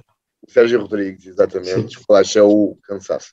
Um, mas o, o Sérgio falou-me na, na importância que as baterias estacionárias poderão ter exatamente no carregamento de, de todo o tipo de equipamentos, porque parece que se está a investir muito no desenvolvimento das baterias estacionárias, para que existam baterias que as pessoas possam adquirir, não é? porque hoje não, não consegues ainda, apesar de terem ter crescido bastante o preço, para que depois possas ter uma bateria tão potente em casa e que, e que a possas também transportar, que te leve a conseguires carregar vários equipamentos com as baterias estacionárias de armazenamento de energia. Só que, mais uma vez, a tecnologia está a tentar ir nesse sentido, mas pode levar algum tempo. E, e, mas Vai. lá está, a, questão do lítio também é sobretudo virada mesmo para a mobilidade elétrica, porque nós já temos é. baterias ou coisas que podemos chamar de baterias. Sim, sim, sim. Por exemplo, uma, isso a EDP justificou a questão da construção das barragens para servir de bateria para a energia Já, uh, que era produzida, quer dizer, porque claro. uh, bombeava-se água e depois à noite, uh, portanto, bombeava-se para baixo. Portanto, uh, olha, olha que eu vou já aos arames, que eu trabalhei quatro anos no Geota a lutar contra a construção de barragens claro, e claro, não, mas lá está. Tu vê lá. Sim, sim, não, mas eu, não existem outras tecnologias até para casa, que são as chamadas bombas de calor, ou seja, nós não, é, é, o que eu estou a dizer é que de facto a questão do lítio, das baterias do lítio está muito ligada à mobilidade elétrica. Tá, tá, por isso é que questão, aquela, aquela história da segmentação das baterias no futuro vai exatamente ao encontro daquilo que estás a dizer. Acho que o lítio vai ser, continuar a ser dominante na mobilidade elétrica, mas vai haver um, uma dezenas de outro tipo de pequenas uh, tecnologias e de outro tipo de baterias que vão ser utilizadas noutra, noutra, noutras áreas de atividade. E, e a minha questão é, qual é o custo-benefício disto, partindo do princípio? Portugal, e ficou definido pela, pela, pela reportagem que fizeste, nós não temos a infraestrutura, nós neste momento ainda nem temos minas mas não temos uhum. todo o resto da cadeia de valor, uh, porque não temos nem uh, fábricas de refinação, provavelmente até custam centenas de milhões de euros, uma fábrica sim, de refinação é uma coisa monstruosa, e não temos, pegando na Auto Europa, a Auto Europa neste momento não está preparada para produzir. E não parece dirigir-se nesse sentido. Não, não, porque a tecnologia, como é nova, obviamente sim. a Alemanha e os próprios sindicatos alemães, o maior e mais importante sindicato do mundo, o IG Metal, não é? Sim vai querer que essa tecnologia esteja primeiro no país. Claro. E, portanto... Até porque eles já estavam, eu em 2018 entrevistei-os, por causa da indústria 4.0, e do AG Metal já me diziam que a, a, maior urgência era a transformação da indústria automóvel na Alemanha para, para o elétrico, porque eles estavam-se a ver a ser ultrapassados pelas potências asiáticas. Isso, é assim, é o que também vem no, no primeiro texto do trabalho. Se, se a Alemanha perde a indústria automóvel, uh, é tão importante, é tão basilar na, na, na economia alemã, por sua vez, uh, acaba por ser o sustento, é isso, acaba por ser a âncora da União Europeia, que estamos a falar de um rombo enorme a nível europeu, não é? Que estamos a falar como o tipo da o alemão que eu entrevisto, ele diz que está em causa a, a, a sustentabilidade da União Europeia. Uh, se, se, se, se, as marcas alemãs não conseguirem acompanhar uh, a pedalada da, das suas rivais asiáticas. Uhum. Sim, portanto, uh, isso quer dizer que, só, só para terminar... Uma, termina, termina. Isso, é só porque há mais três pessoas na, na então espera. Então só, isso quer dizer que, portanto, uh, a acontecer e, portanto, a exploração de todo o lítio vai ser direcionado para esses países, não vai ser direcionado para Portugal. E eu fiz aqui uma conta de merceeiro baseada aqui neste artigo que eu já, que eu já referenciei aí no chat, em que eles baseiam-se até no modelo Volkswagen ID.4, que é o modelo elétrico da, da Volkswagen, que usa uh, para as suas baterias de lítio 56 kg de lítio. Portanto, cada, cada, carro tem uma bateria de 56 kg de lítio. Está na média. Está na média. E, portanto, não pegando no meu valor que vinha neste artigo, mas no valor que, que tu indicaste, os de 60 mil uh, toneladas que Portugal tem, se nós utilizássemos todo este lítio para produzir automóveis, para a produção nacional, que são em 2020 foram 254 mil automóveis, mais coisa menos coisa, nós gastaríamos todas as reservas de lítio existentes em Portugal em 4 anos. Se fôssemos para a Espanha, que produz em média, ou produziu em média nos últimos 5 a 10 anos, 2 milhões e, e, e 300 mil veículos, gastávamos todas as reservas existentes em Portugal em 5 meses e meio. E agora a questão é: estamos dispostos a sacrificar o país, as populações e o ambiente por quatro anos de produção automóvel em Portugal e cinco meses e meio de produção automóvel em Espanha. E já para Cara, não falar uma, da Alemanha. Ah, há aí uma questão que é, que é importante, porque lá está, eu também fui ouvindo os dois lados e, e eu coloquei muitas vezes essa questão a, a, a geólogos e a, a, políticos que estão interessados no desenvolvimento da indústria de lítio e, portanto, eles também têm os seus argumentos uh, que depois compete-nos a nós uh, ver se são legítimos ou não. O que eles dizem, e principalmente os geólogos, é que esses dados de reservas em Portugal, tal como outros dados de reservas no mundo, uh, são dados de uma, de, de, uma análise que ainda está na sua infância, não é? Portanto, os pedidos, por exemplo, que existem em Portugal de prospecção, uh, esses pedidos são de prospecção, apesar de, obviamente, sabermos que se houver prospecção e se houver viabilidade económica, isso depois vai avançar até do ponto de vista contratual para exploração, mas pronto, são de prospecção. Só aquilo que está a ser pedido pela Fortescue em zonas que não estão a concurso, basicamente são as zonas a concurso que te dão esses, da te dão esses dados de reservas. Se eles descobrirem lítio naquelas áreas todas que estão a pedir uh, uh, pesquisa, esse número vai aumentar. Portanto, não é, não é que esse número seja fechado, é só isso que se diz, e estou a dar um bocado os contra-argumentos que me deram a mim, não é? Quando eu coloquei eu, eu, essa questão. Eu percebo, mas por exemplo, eu fiz as contas iniciais, por isso é que andava aqui, a 270 mil toneladas, e portanto, se em Portugal já dava para 18 anos por produção automóvel, mas partindo do princípio que nós não vamos ter cá a tecnologia para fabricar esses automóveis, mas Espanha possivelmente vai ter. Espanha vai ter, aliás, Espanha já foi a já primeira tem, medida. No, no, artigo, a, exato. A primeira medida do PRR deles foi a construção de uma fábrica de veículos elétricos na Catalunha. Mas todas as reservas portuguesas, se fossem a 270 mil toneladas, eh, era para a produção automóvel espanhola de dois anos e uns meses. Meses. Sim, sim. também não era muito mais. Mas, Ricardo, deixa-me só completar o que estás a dizer.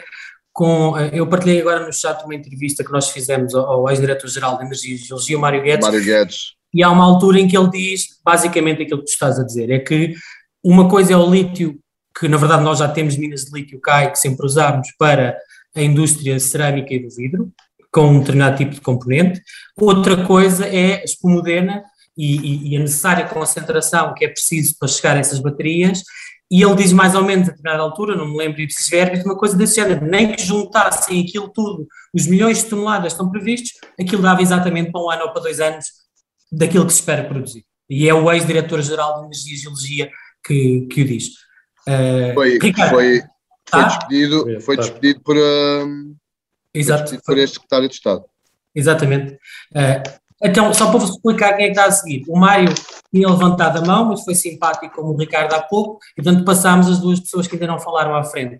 Miguel Santos és tu, depois és tu, Francisco Vernes, e o Mário está a seguir. Vai que é tu, Miguel. Olá, boa noite, obrigado. Boa noite cheguei um bocadinho atrasado, portanto espero não estar uh, a repetir coisas que já foram perguntadas antes, eventualmente, peço desculpa se for o caso.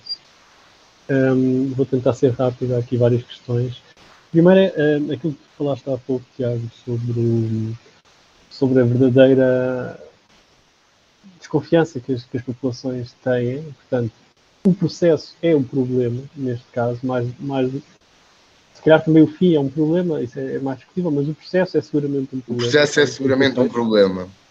Isto lembra-me uma, uma investigação de há uns anos do Fumaça, que foi o Dalho Gás, que parece ter uma, aqui uma, um, paralelo, um paralelo muito, muito óbvio para mim. Um, porque... É, exa é, exatamente a mesma coisa. Eu ainda não tinha é. querido falar disso porque foi o que fiz, mas depois, se calhar, no final faço uma intervenção, com as conclusões e as similitudes que eu acho que existem entre esse trabalho e o do Tiago.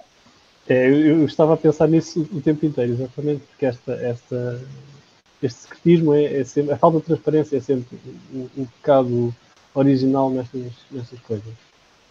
Um, agora, queria, queria deixar aqui algumas provocações, que é, que é fazer as perguntas de, de, de, realmente perceber que oportunidades é que estão aqui que podem ser aproveitadas ou, ou eventualmente perdidas. As, as, baterias de lítio, é, é, não sei se lá está, se vocês já referiram isto, quer dizer, elas têm relativamente pouco lítio. As baterias de hoje de lítio têm menos, seja em geral, na maior parte das químicas, menos de 5% da, da, da sua massa. Aliás, as baterias de lítio nem têm o lítio como componente maioritário, não é? Pois, uh, tem muito mais níquel, que é, que é níquel 60 a 70%, níquel, cobalto, agora se tentar livrar-se disso também é problemático por ser muito mais, muito mais concentrado e haver praticamente só num, num país do mundo que é, que é a República Democrática do Congo uh, e, o, e o manganês também. Uh, há, portanto, há sempre novas químicas a aparecer, algumas sem lítio, sempre, sempre, estamos sempre a 10 anos de uma tecnologia qualquer maravilhosa, é como no nuclear, a próxima geração do nuclear é que vai ser. É. E, portanto, eu tenho algumas dúvidas sobre isso, sobre os amanhãs canto em relação às químicas de baterias, porque sabendo eu praticamente nada sobre o assunto, Sei, no entanto, que promessas há muitas e todas as semanas há uma nova bateria incrível que carrega assim. É verdade, mas eu lembro-me eu lembro perfeitamente, Miguel, de pai há 20 anos estar a falar da hipótese de um carro andar a qualquer coisa que não fosse a petróleo um, da mesma maneira, acho eu, com os meus amigos. E não rua. deixa de ser incrível o que se conseguiu, isso é verdade. Por outro Sim. lado, portanto, nós sabemos que esta fórmula funciona e ela, ela é muito sólida e, e já deu provas disso. E, portanto, eu pergunto-me se o lítio não se vai tornar uma, a palavra feia em inglês, uma commodity, portanto, ele venha de onde vier, ele tem que chegar às, às processos de produção, e nesse sentido, estando na Europa, e acho que isso é importante valorizar e perceber rapidamente, a Europa não está propriamente a dormir nisto, está a equipar-se muito depressa, muito por força dos, dos fabricantes automóveis, especialmente uma parte da indústria automóvel alemã, não toda, porque há uma parte muito conservadora que tem feito um lobbying à volta de hidrogênio, etc. Certo, certo, certo. Uh, a Europa está equipada a fazer fábricas. Não era importante Portugal, neste momento, se conseguisse ter uh, uh, explorações não controversas de lítio, ter uma cadeia de produção exatamente com refinação e, eventualmente, juntar a isso mais tarde a parte de reciclagem também. Porque a reciclagem vai ser muito importante no futuro. Sim, sim. Miguel, essa é, é, de facto uma perspectiva que também é preciso analisar. É? Normalmente nós falamos disto, do porquê é que vamos fazer isto, vamos estragar, vamos poluir, vamos danificar, vamos, ir, vamos contra a vontade de, das populações. Raramente nos perguntamos se, uh, se não avançarmos de maneira nenhuma, não é? com, com um processo sólido e bem feito, daqui a, a, a 15 anos não vamos estar daqui todos a chorarmos de termos passado ao lado de uma oportunidade e eu de facto também hum, valorizo ouvir essa perspectiva. Da mesma maneira que valorizo bastante ouvir a opinião das populações que neste momento em Portugal são contra uh, o lítio, também gosto de ver essa perspectiva porque já nos aconteceu um, coisas parecidas noutras áreas, obviamente. Uh, e é muito difícil saber se realmente daqui a 15 anos vamos estar aqui a dizer que devíamos ter feito um, uma estratégia melhor, uma estratégia melhor pensada, mais transparente, que tivesse corrido melhor, tivéssemos escolhido melhor logo as localizações das primeiras minas, uh, que devíamos ter avançado com a refinação uh, e com o incentivo do Estado a empresas que pagassem um, um, uma unidade de refinação em Portugal. estamos a ficar para trás também, somos dos únicos países europeus que ainda não têm a promessa ou o início de construção de uma fábrica de baterias.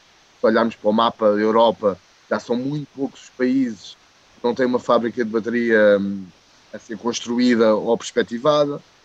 De facto, corremos o risco de termos, daqui a uns anos, termos sido o primeiro país a falar de lítio, termos sido o primeiro país em que o lítio quase fazia derrubar um ministro do Ambiente e que, no fim de contas, acabamos por ser o único país não ter, não ter nenhuma parte da cadeia de valor de lítio.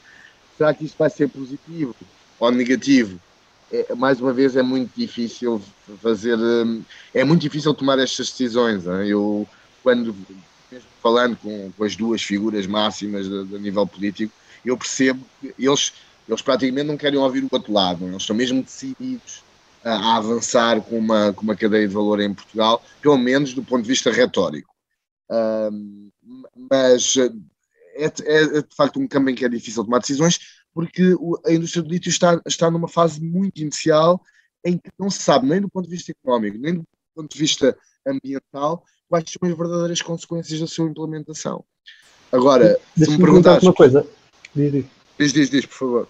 Acreditas que haverá uh, outras hipóteses de perspectivas de, de, exploração em Portugal muito mais... Uh, muito menos danosas? Achas eu aí, eu aí sigo a opinião de uma pessoa que está muito mais informada do que eu sobre isso, que é do Francisco Ferreira da Zero.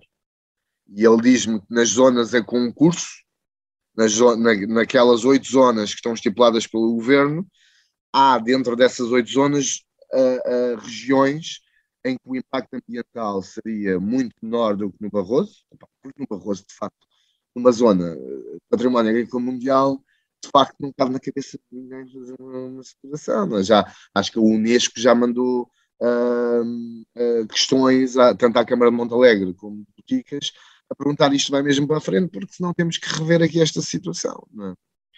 E, e, e, o Francisco Ferreira disse-me que há outras zonas, principalmente no centro do país, em que as áreas identificadas estão muito mais afastadas de, de, dos aglomerados populacionais. E logo, à partida, isso já será melhor. São zonas não classificadas, do ponto de vista ambiental. E são zonas que, se a prospecção uh, comprovar que realmente têm alguma dimensão, onde essa exploração poderá ser menos nefasta. Uh, e eu acredito que se devia ter começado por aí. Percebes? Se tivesse começado por aí, se tivesse identificado zonas em que não ia surgir todo este ruído e em que realmente uh, uh, o ambiente não ia sair tão prejudicado, eu acredito que hoje, se calhar, tínhamos todos até uma visão um bocadinho melhor do que seria esta, esta estratégia nacional. É, é que é este confronto que, que, me preocupa, porque é inevitável a, a eletrificação. Sim. O Ricardo Proença disse há pouco uma coisa um, interessante, mas que eu não, não tenho certeza se é inteiramente justa, que era, um, ele de certa forma uh, implicou que, que, que, a adesão ou a transformação de, de, dos, dos, veículos em veículos elétricos uh, implicava um, um, seguir um modelo de suburbanização tipicamente hum. americano. Hum.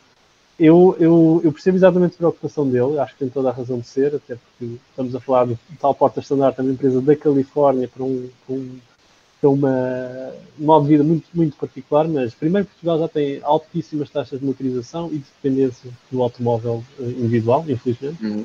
Segundo, esse processo de suburbanização já acontece um bocado e, portanto, eu, eu acho que é mais interessante e é mais útil ver isto pela perspectiva de é inevitável, ou seja, enquanto for inevitável ter tantos carros quanto, quanto tens, e estamos a falar de, sobretudo, lá está, de mobilidade automóvel e sobretudo individual, um, automóveis particulares ligeiros, um, esses carros vão continuar a existir, infelizmente, durante muito tempo na quantidade que existem. Devia ser um esforço também para diminuir, sobretudo pelo peso que eles têm nas cidades, mas os que existem e são muitos, e é uma parte muito importante da economia da Europa, deviam ser rapidamente elétricos, tanto quanto possível, porque as emissões na fonte e locais, portanto, que as emissões nas cidades são importantes para o ar que se respira localmente, era, um esforço importante. Além disso, há outra vantagem que é, vocês estavam a falar do problema do carregamento, esse problema sendo uh, uh, gradualmente resolvido, ele pode trazer uma outra, uma outra vantagem tecnológica que já está previsto e já está, já está nos estándares técnicos, que é o, o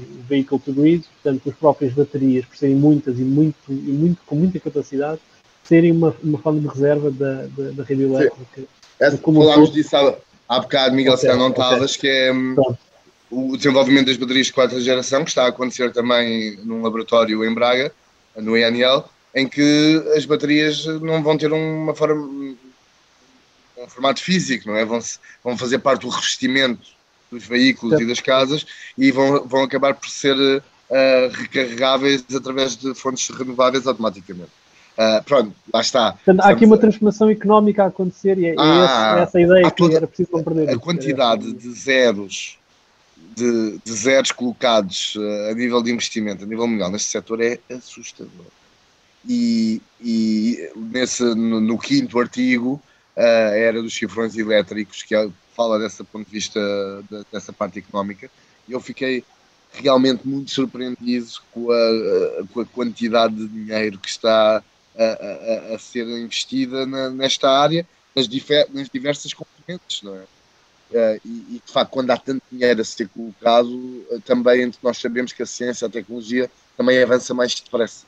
Uhum. Uh, isso foi bastante visível agora na área da saúde com a pandemia, em quanto tempo é que apareceu a vacina, de facto entrou ali o dinheiro todo. E se calhar as coisas vão ser um bocadinho mais rápido do que estamos a pensar, exatamente porque os tubarões estão todos a colocar os seus, os seus euros e os seus dólares nesta, nesta área, porque é onde eles calculam quando vão ter mais lucros também.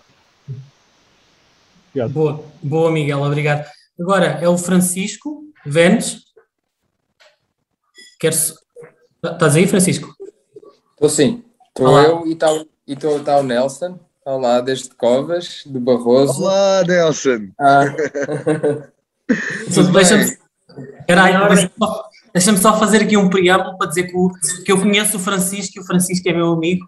Eu não sabia que ele ia estar aqui, mas ele está em Covas Uh, ele, ele agora vai explicar o que é que faz. Queres que, ok, não ia, não ia explicar isso, mas posso. Não, é só para te apresentar. Toda a gente se tem apresentado. Ok, o, ok, o meu nome é Francisco, uh, eu estou a. Sou, sou, sou doutorando da Universidade de Coimbra uh, do doutoramento de, de, democracia no século XXI e estou a fazer um projeto de investigação sobre mulheres que se opõem a projetos de mineração. Uh, e, e, um dos meus, uh, dos meus casos de estudo foi é Covas do Barroso, onde estive a viver desde setembro de, do ano passado. Uh, por isso é que estou aqui também com, com o Nelson neste momento.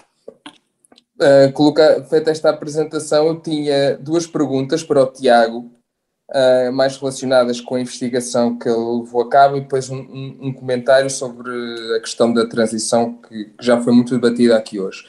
A primeira pergunta que eu tenho, Tiago, é, é sobre a questão, ou se, se tu pudeste, é assim, eu, eu, eu, vi algumas das peças, não vi todas, portanto, tu possivelmente terás tocado uh, nisto, tem a ver com a questão da avaliação ambiental estratégica. E com uma coisa que me parece, perguntar como é que tu viste esta questão, que a mim parece extremamente contraditória, que é estar a decorrer aparentemente esta avaliação ambiental estratégica para a política do lítio como um todo a nível nacional uh, e todo o processo de avaliação ambiental para a mina do Barroso estar a decorrer uh, dentro dos, dos, prazos previstos e continuar a poder decorrer.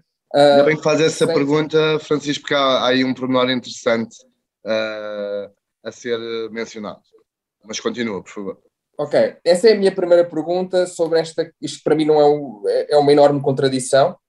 Uh, a outra questão tem a ver com aquilo que são os benefícios socioeconómicos que são apresentados não só no estudo de impacto ambiental, mas também no, no estudo que é encomendado, porque é assim que tem que ser chamado, encomendado pela Savannah Resources à Universidade de Minho, e que uhum. em parte serve de base também para o, para o estudo do impacto ambiental, portanto ele é um anexo sim. também desse estudo de impacto ambiental. Sim, sim, Aparece uh, citado várias vezes esse estudo no, Ok, eu queria também um pouco a tua perspectiva sobre uh, como, como é que tu vês, como é que é possível que um estudo uh, que logo à partida é, é, absolutamente, é 100% baseado nos dados fornecidos pela promotora, pela empresa, e que isso é indicado uh, na primeira página do estudo, e que depois, do ponto de vista metodológico, tem imensas falhas. Uh, sim, sim, então sim. Ele é muito, muito fraco. Uh, e, e, depois, e, e, a própria parte de, da situação de referência no estudo de impacto ambiental para a, para a componente socioeconómica é, é muito fraca e, e, sobretudo, muito baseada no discurso corporativo da empresa. Sim. Uh, como, é, como é que tu vês esta questão? Porque estas são as minhas duas perguntas. Depois, muito brevemente, sobre a questão da transição energética, que se falou aqui muito, e aqui é mais um comentário e, e, também já se falou um pouco, é, é esta questão que, eu, que alguém mencionou, ou uma, uma das pessoas pelo menos mencionaram, que é, sobretudo nesta questão da mobilidade, ter, ter que pensar uh, a questão do, do automóvel individual e ter que pensar na, na uhum. como é que nós queremos organizar-nos como sociedade. Isto para mim mais do que uma discussão muito centrada na questão tecnológica. A tecnologia tem o seu peso, mas senão, para mim, senão nós acabamos por estar sempre aqui a falar e, ou, ou pelo menos querem-nos sempre levar neste debate para justificar este tipo de projetos, para, para mim que é um debate sobre transição, isto que está a ser proposto é uma transição tecnológica, não é uma transição uh, de, de, paradigma, digamos assim, ou, ou, ou de como nós queremos organizar. E, e falou-se também da questão da indústria automóvel na, da União Europeia, e, e, aqui quando a União Europeia fala, ou, ou quando se fala, não é só a União Europeia, de, do, da importância destes projetos em Portugal, e muitas vezes compara-se com, com o facto de, com a soberania energética da União Europeia, de ter toda a cadeia do valor das, das baterias do espaço da União Europeia. No fundo, aqui o que, está, o que se está a falar é de, da soberania ou da, ou, ou da sobrevivência da indústria automóvel uh, na Europa e, sobretudo, alemã. Portanto, Sim. mais que uma, procurar a neutralidade carbónica, parece-me a mim que esta política é uma de procurar a viabilidade económica a longo prazo da, da indústria uh, automóvel alemã. Uhum. E, e eu, eu acho que é preciso começar a pensar estas questões de energia, não só da mobilidade, mas no geral, uh, desde uma perspectiva mais ampla, quanto mais além da tecnologia, e eu não sei se tu conheces ou, ou se, se, as outras pessoas presentes conhecem um, um, conjunto de textos que a mim eu já li há alguns anos e me pareceu excepcional para pensar, que é um conjunto de textos de um grupo uh, que é o The Corner House UK. Então, um conjunto de autores, se procurar na internet, Partilha, House UK. Oh, Chico, se tiveres a oportunidade, posso partilhar depois o link. Tem um conjunto de, de livros barra publicações sobre uma coisa que eu acho muito interessante, que é pensar a, a construção social da energia. Uh, e, portanto, pensar a energia para além de uma lógica de procura, procura oferta. E de, ok, nós vamos precisar, vamos ter uma certa procura vamos, e vamos ter que criar uma certa oferta e pensá-la de uma forma muito mais sobre o que é que significa energia, um, uh, o, o, que é que isso, qual é o impacto, nós pensamos em energia de diferentes formas, como é, como é que nós organizamos a sociedade de diferentes formas, e isto tem muito a ver com esta questão da mobilidade, mas tem a ver com, também com uma crítica fortíssima que eles fazem a uma transição para as energias renováveis numa perspectiva capitalista, digamos assim, dentro da mesma lógica, que vai acabar por renovar muitos dos problemas que que, que a indústria dos combustíveis fósseis ou que a energia baseada em combustíveis fósseis já, já produz, não é? Resolvem certos problemas, ou, ou melhor, dia eu, neste, neste caso, por exemplo, da mobilidade, o que nós estamos, eu digo sempre, então, nós não estamos a a resolver o problema das emissões, estamos a deslocalizar o problema das emissões para outro lado. Por exemplo, estamos a deslocalizar a questão da contaminação, por exemplo, dos tubos de escape no, no, nas cidades para os problemas de contaminação associados às minas uh, uh, que são necessárias, porque não é só o lítio, é, são todos os metais que são necessários para a construção do, do para continuar a construir carros uh, para um, numa perspectiva in, individual de, de, cada pessoa ter o seu carro. Uh, isto precisa de muito mais metais e muito mais mineração que a questão do lítio, não é?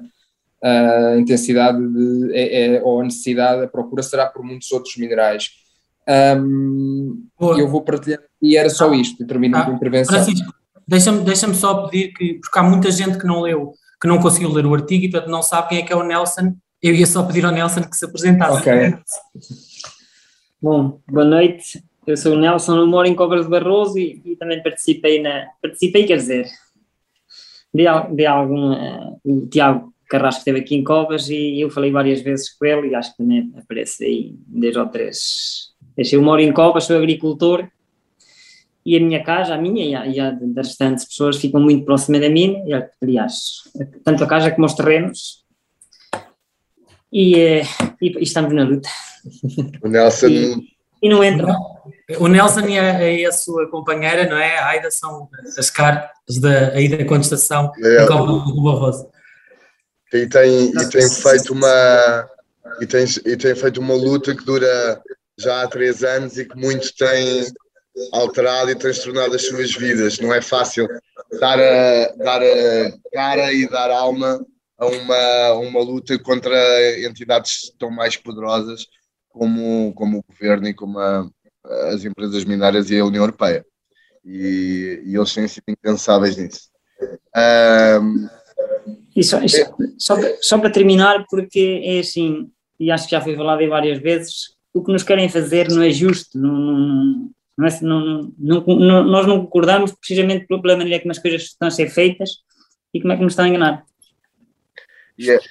E, e, lá está a questão das as, as coisas como começaram a ser feitas foi de uma de facto de uma de uma injustiça e, e de uma falta de seriedade enorme e a partir daí não é uh, principalmente no Barroso em que o Miguel Torga disse entra quem é mas quando entras e depois te revelas que não és a pessoa que estava lá à porta ah, os jogadores depois não, não, não, não, não, costumam perdoar esse tipo de atitudes. Bem. E, e, e só para terminar, é assim, acho que toda, todas as pessoas que, que, que, uma coisa que devem fazer para perceberem a nossa posição é analisar o estudo de impacto ambiental e ver realmente o que é que lá está em causa. Porque estamos a falar de minas a céu aberto e, e falo uma das maiores que está próxima aqui da aldeia, que tem 38 hectares. Só uma mina tem 38 hectares e abrange logo três corpos, muito próxima do rio, muito próxima das casas e, e só aqui para Covas estão previstas São quatro. 38 campos de futebol, não é? Sim. então, se calhar fala agora tu sobre isso, Tiago, porque o, o, eu vou, o Francisco vou, pôs muitas questões sobre a. Pôs, pôs ah. três e eu vou tentar uh, respondê-las da, da, melhor, uh, da melhor forma. Uh, Francisco, orienta-me se eu, se eu me esqueci de alguma questão. a primeira tinha a ver com, a, com o estudo da, da universidade ou, ou fizeste uma. Avaliação ambiental estratégica. Exato, a avaliação ambiental estratégica. Essa questão é importante porque, como eu disse, os processos de. Havia, havia três processos que estavam a correr uh, há mais tempo. É? Uh, em que, uh, isso está no, no segundo texto do meu trabalho, porque o, Covas do Barroso tem uma licença de prospecção que vem desde o 2002 ou 2003, que foi feita inicialmente uh, por uma empresa chamada Cyberize Areias e Caulinos para procurar uh, quartzo e feldspato para, para a indústria cerâmica. E depois, no processo, e portanto sem, sem, sem entrar em, em dados muito uh, pormenorizados, isso está no texto, mas há, um, há uma certa altura que eles pedem a, a, a atualização daquele, daquele pedido para a exploração de lítio. Acho que isso é em 2008 ou 2009, uh, já não tem bem presente, e a partir daí trata-se de uma. Contra, passam a ter um contrato de exploração de lítio. Um, e a, o caso de Montalegre é um caso em que o, o, pedido de contrato, que é bastante atabalhoado, não é? E todos nós conhecemos os seus contornos, porque foram motivos de várias reportagens na televisão pública, é feito e, portanto, é concedido antes, uh, antes de, de, do anúncio da, da Estratégia Nacional e do Concurso Nacional de Lítio. Portanto, quando, obviamente que tudo isto está muito errado, não é? Porque não deviam haver processos a acontecer antes. E o governo tinha de facto poder para suspender esses processos. Estamos a falar de outra coisa. Estamos a falar da utilização de lítio numa cadeia de valor que não tinha nada a ver com aquela que estava a ser estipulada antes. Mas acontece que, do ponto de vista legal e puramente administrativo e legal, não há nada que impeça o governo de, uh, de deixar estes processos correr. E havia um outro que eu achei muito curioso, que é o da Argemela, que também andou ali a variar, foi, foi feita, tinha contrato de prospecção, depois pediram um, um contrato de exploração experimental que não era, que, que os libertava da obrigatoriedade de, de impacto ambiental, e depois já pediram um contrato de exploração definitivo, e agora, no último texto, eu deparei-me com a situação de que esse caso da Argemela, não tinha um contrato de exploração assinado, passou a fazer parte do lote de, de projetos que vão ter que ser uh, alvo de avaliação ambiental estratégica. Ao contrário de tudo aquilo que o próprio João Galama me tinha dito, que a Argemela ia seguir os passos dos casos de Covas do Barroso e de Montalegre, mas não, porque não tinha o contrato de exploração assinado e, portanto, do ponto de vista legal, não pôde fazer parte desse lote. Um, a questão da avaliação ambiental estratégica prende-se unicamente com uma grande pressão política que o governo PS levou, uh, tanto dos Verdes como do Bloco de Esquerda, para que o concurso nacional não avançasse, e muito bem, sem uma análise cuidada dos impactos ambientais uh, nas regiões uh, selecionadas. Oh, Tiago, Deixa-me só fazer um parênteses, para, para, eu não sei se toda a gente sabe o que é uma avaliação ambiental estratégica, mas é uma coisa diferente de uma avaliação de impacto ambiental. Sim. É uma coisa macro, que está acima, e que em teoria, aquilo que está na, na lei europeia, é um estudo que deve pôr vários cenários em cima da mesa, nomeadamente um cenário zero, e é uma coisa que Exato. quase nunca acontece. Mas o estudo de impacto ambiental também deve ter um cenário zero, e o, estudo de, de covas não tem. Exato, mas é uma, era isso que eu ia dizer, é uma coisa que acontece recorrentemente nos estudos de impacto ambiental em Portugal, é que nunca há o cenário zero, que é como é que as coisas ficam se não se fizer isto que se quer fazer. No caso, mas isso, um, para um estudo de impacto ambiental, já há um local concreto, já há a localização, já há uma série de coisas muito mais determinadas. Para um estudo de avaliação ambiental estratégica, o que acontece é uma coisa diferente, é, por exemplo, olhar para o país, selecionar determinadas áreas e perceber quais dessas áreas é que terão as melhores vantagens ou desvantagens, tendo em conta o objetivo a que se quer chegar. E Pedro, e há uma questão fundamental também, que é a avaliação ambiental estratégica, a partida terá de ser feita, ou seja, não é paga pela empresa mineira para fazer, é feita por, de uma forma supostamente independente por várias entidades, não é?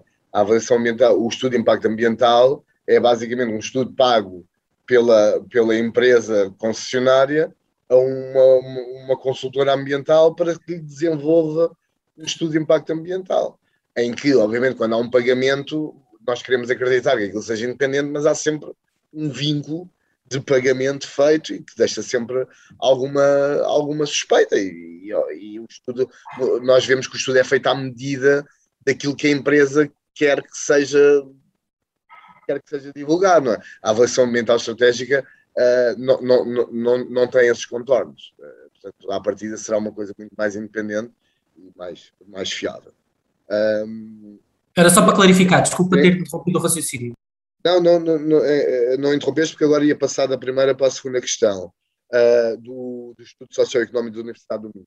Interessante, Francisco, que um membro de uma outra empresa mineira chegou-me a ligar a dizer, por favor, investiga isso, pá, porque eu estive a ler aquilo e é engraçado porque as empresas mineiras também se odeiam entre si, não é? E, e há todo um jogo de intrigas e de, e de, acusações nos bastidores que é bastante, bastante curioso. E portanto ele disse vai atrás disso porque isso aquilo de certeza que foi pago, aquilo não é, não, não é sério. Um, eu de facto liguei para a Universidade do Minho uh, e o que é preocupante de facto é que eu acabei por não escrever nada porque parece que é um, que é um procedimento comum, eu depois estive a ver, ou seja, o que é preocupante é que há vários estudos feitos por universidades daquela maneira, porque não há nada que o impeça. Ou seja, a empresa contacta dois investigadores, eles pedem autorização à direção da, da universidade, eles dão autorização e eles recebem um pagamento independente para fazer o estudo com o carimbo da universidade. Isso caso, obviamente, a, a estudos que não têm o rigor, porque esse estudo foi feito com base e, e, não houve uma, uma, uma vontade de ir mais fundo, não é? Feito com base nos dados que a empresa deu a, aos académicos que desenvolveram o estudo. Ó oh, oh, Tiago, desculpa, só antes, desculpa interromper-te, mas eu, eu, acho que tem um, há, há, um exemplo muito claro no estudo que, que eu acho que é fácil para as pessoas perceberem o nível, o, por, porque é que eu levanto esta questão do, do, de, do estudo que serve de base ao estudo de impacto ambiental, que no, que no fundo vai servir de base à decisão de atribuição ou não de uma declaração de impacto ambiental, e por isso é que eu menciono isto. Há um exemplo muito concreto que vai muito para além do, do facto dos dados serem uh, fornecidos pela empresa. A certo momento, quando eles estão a prever um, o número de empregos indiretos que o projeto traria, eles usam aquilo, é um estudo baseado em fatores, multi, em fatores multiplicadores, basicamente. É aquilo que eles propõem como metodologia. Como método. Então eles dizem, como método, exatamente. Eles pegam, então dizem assim, ok, nós vamos calcular os empregos indiretos a partir daquilo que a empresa nos diz que são os empregos diretos. Diretos. Uh, e, e, depois tem uma coisa muito curiosa, que eles dizem assim, ok, o que a literatura nos diz e a, e, e a experiência de outros projetos nos diz é que o fator de multiplicação que podemos usar aqui varia entre 1 e 2. Mas nós olhamos para, o, para, os valores que a empresa nos dá e achamos que podemos usar aqui um fator de multiplicação de 5.9 e usam isto. E não tem mais nenhuma justificação para isso. O nível, não, é muito, nível, é muito, é muito é vazio, Francisco. É, é, é, é, é muito vazio a, a, todos os níveis, ou seja, não, é, não há uma justificação, não há uma metodologia comum, é tudo muito no vazio, não é? Isso até qualquer uh, leigo que pegue no estudo e, e, e o leia pela primeira vez nota que é tudo feito muito pela rama. Aliás, como infelizmente estes dois projetos essencialmente me parece que são muito, feito, muito feitos pela rama, tudo, muito superficial, uh, sem, uh, no caso de Montalegre, por exemplo, a maneira como aquilo sofreu alterações no início, de uma mina uh, primeiro a céu aberto, para depois ser uma mina em subterrâneo, para depois ser uma mina mista, consoante os ventos da, da discussão pública, ir adequando o projeto, não do ponto de vista científico ou industrial, mas consoante aquilo que se dizia. Claro, claro que isto perde muita credibilidade, não é? Como é que se recupera essa credibilidade? Não se recupera. Porque quando se fala de uma coisa tão importante, não se recupera a credibilidade, porque estamos a falar da vida das pessoas, não é? Como é que vais buscar outra vez a confiança quando mentiste três ou quatro vezes, te atropelaste aquilo que disseste e, e não é impossível, é impossível. Uh, e pegando na, na última questão que, que referiste, Francisco, disseste uh, havia uma terceira, um terceiro ponto que tinha a ver com a transição, não era? E com os carros, não é? E com como se eu, substituía... Eu, eu, eu aí, Francisco, ia, não sei se apanhaste quando falámos um, disso, eu de facto não vejo aqui, no, no, ponto em que estamos, em que a nível económico o, o caminho e o, o xadrez está montado e as peças estão lá em cima do tabuleiro para o ataque à mobilidade elétrica, é? Ponto de vista económico, eu não vejo outra saída senão aquela que tu referiste e que eu também li com muito interesse em alguns artigos, que é uma inversão completa no, na lógica de desenvolvimento das sociedades, que é deixar de imperar a necessidade de desenvolvimento económico para passar a ser o fator primordial dos governos dos países ocidentais, dos países mais desenvolvidos, passar a ser o bem-estar das populações e não o desenvolvimento económico. Agora, já imaginaste, e eu pus-me a pensar nisso também, o processo de desconstrução que isso, que, que isso acarreta. Os séculos, os, as, as, as décadas que nós levamos a, a ter isso como objetivo principal das nossas vidas, o crescimento rápido, selvagem do nosso, do nosso nível económico, o que é que é preciso para nós nos desconstruirmos mentalmente e passarmos a ter outros pontos como prioridades na nossa vida. Eu acho que o caminho terá de ser por aí, mas que é preciso um exercício bastante complexo da parte de cada um de nós. Uhum. Boa, olha, só para vos dizer que se faltam dois minutos para as 11, é quando costumamos mais ou menos acabar. Há duas pessoas inscritas, Tiago, se concordares, uh, vamos ouvir ainda o Mário. Acabamos estas. Uh, Exato. Uhum. Uh, Peço-vos que sejam breves e vamos a isto. Ok. Vai, Mário, és tu. Ok. Eu vou tentar fazer a pergunta de uma maneira que possa ser respondida rapidamente. Uh, tendo em conta a exploração mineira, uh, se assumirmos, num caso em que a população concorda com, com a exploração, uh, mas depois alguma coisa durante a, exploração corre mal, em que a empresa que está a explorar a mina acaba de deixa de, de, operar ou mesmo vai à falência a meio da sua operação. Uh, eu presumo que tenha de haver um, um período de descontaminação Sim. de todo o ambiente e nesses casos quais são a, qual é a proteção da, das populações que, que, estão na região? Mário, uh, boa pergunta. Uh, deixa, Deixa-me dizer-te que as coisas como estão agora, como, como, são hoje em dia, é claro que vai haver problema. Eu, eu respondo porquê? Porque estamos com esta conversa de uh, seguir as políticas europeias, de fazer as coisas com, com sustentabilidade, com os mínimos impactos possíveis, e depois te, uh, falei com a JEG, eles têm nove pessoas para fiscalizar todas as pedreiras e minas do, do, do país. Nove pessoas. É impossível fazer uma fiscalização como deve ser com esses recursos humanos tão, tão parcos. Impossível. Só as centenas de pedreiras que existem no país e depois temos casos como o de Borba, não é? Por, exatamente por causa disto. E é um grave problema, que eu já tinha constatado, obviamente, noutros organismos públicos, como o CEF, é? que acabou por dar do que deu. E aqui vai, vai dar no mesmo se não houver uma aposta no reforço dos mecanismos de fiscalização, porque essa também é, esse também é um ponto que causa uma tremenda desconfiança à população portuguesa aliás, é dos pontos que mais me referiram. É, eu nunca vi um tipo da Apple, eu nunca vi um tipo da Jeg aqui. Há aqui uma, uma, uma pedreira de quartos e feldspate, eu nunca vi aqui um tipo da Jeg. E quem é que me diz abrir aqui uma mina? Eles não cumprem aquilo que está no plano de Lavra ou no estudo de impacto ambiental. E quem é que vem cá controlá-los? E mesmo se os controlarem, quem é que os vai punir? Havia, por exemplo, uma multa para pedreiras que não, que não cumpriam aquilo que estava estipulado, que eles era tão baixa que eles facilmente preferiam levar a multa, pagar e continuar a operar da mesma maneira. Portanto, há todo aqui um universo de coisas que têm que mudar para que os projetos que o governo tem pensados possam, de facto, ocorrer na normalidade e na seriedade, nessa, nessa ótica, porque senão vamos cair naquilo que é Portugal porque as coisas querem todas eh, muito mal a esse nível. Deixa-me contar-vos uma história, porque eu, eh, como vos disse antes de voltar ao jornalismo, trabalhei numa Associação de Defesa do Ambiente e fiz parte de comissões de acompanhamento ambiental das grandes barragens do Tâmega, onde há um grande filão de lítio. E o Alexandre Sim. Lima, que é uma das pessoas que o Tiago refere no, no coiso, foi uma Aliás, há lá uma parte em que ele vai estudar o lítio para quando a barragem não dar aquilo, saber onde é que está lá o lítio de baixo.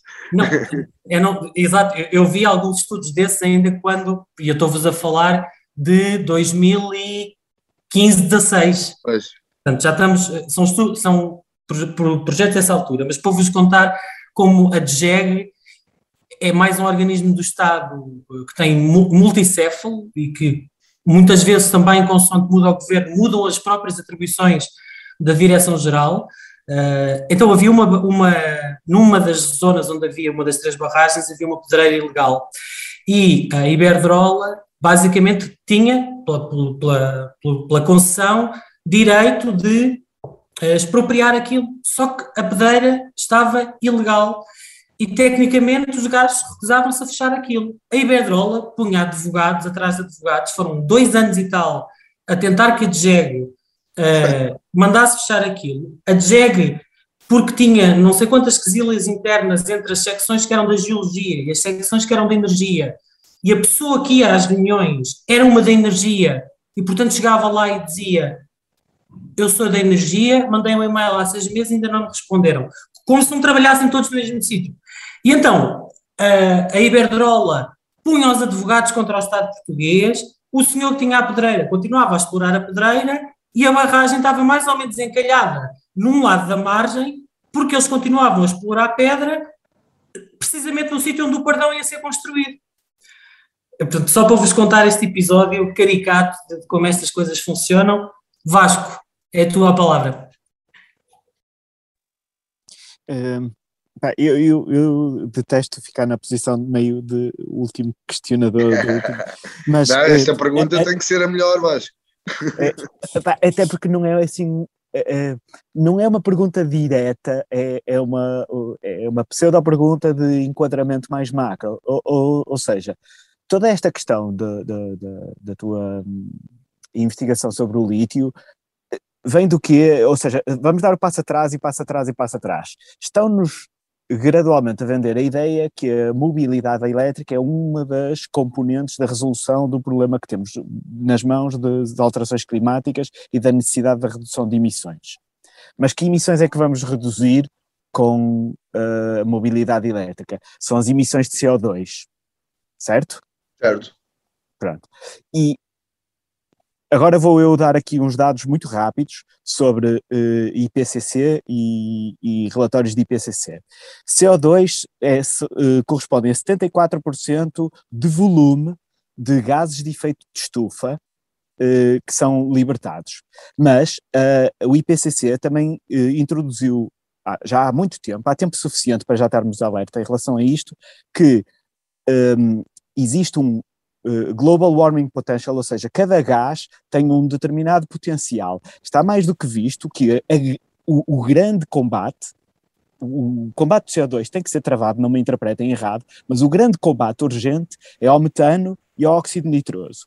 Mas a indústria do oil and gas colocou-nos a todos no léxico de dizer vamos descarbonizar, em vez de dizer vamos desgasificar, porque era ou desmetanizar ou desdioxidonitrosar, o, o que quer que seja. Uhum. Ou seja, eles tiveram um interesse claro e direto em dizer vamos descarbonizar, porque no léxico ficava próximo do dióxido de carbono e para o comum dos mortais eh, automaticamente pensa não em produtos de carbono, de derivados de carbono, mas sim no dióxido dióxido de carbono apenas.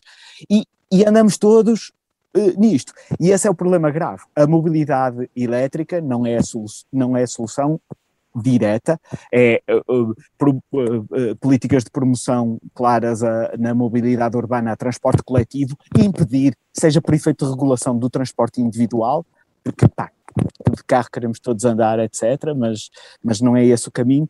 Mas eu, eu queria era pôr esta questão de, de, de, a perspectiva, ou seja, na perspectiva macro, esta questão da, do lítio vem muito associada à mobilidade elétrica, e a mobilidade elétrica vem muito como uma pseudo-resposta à, à, ao combate das emissões de CO2.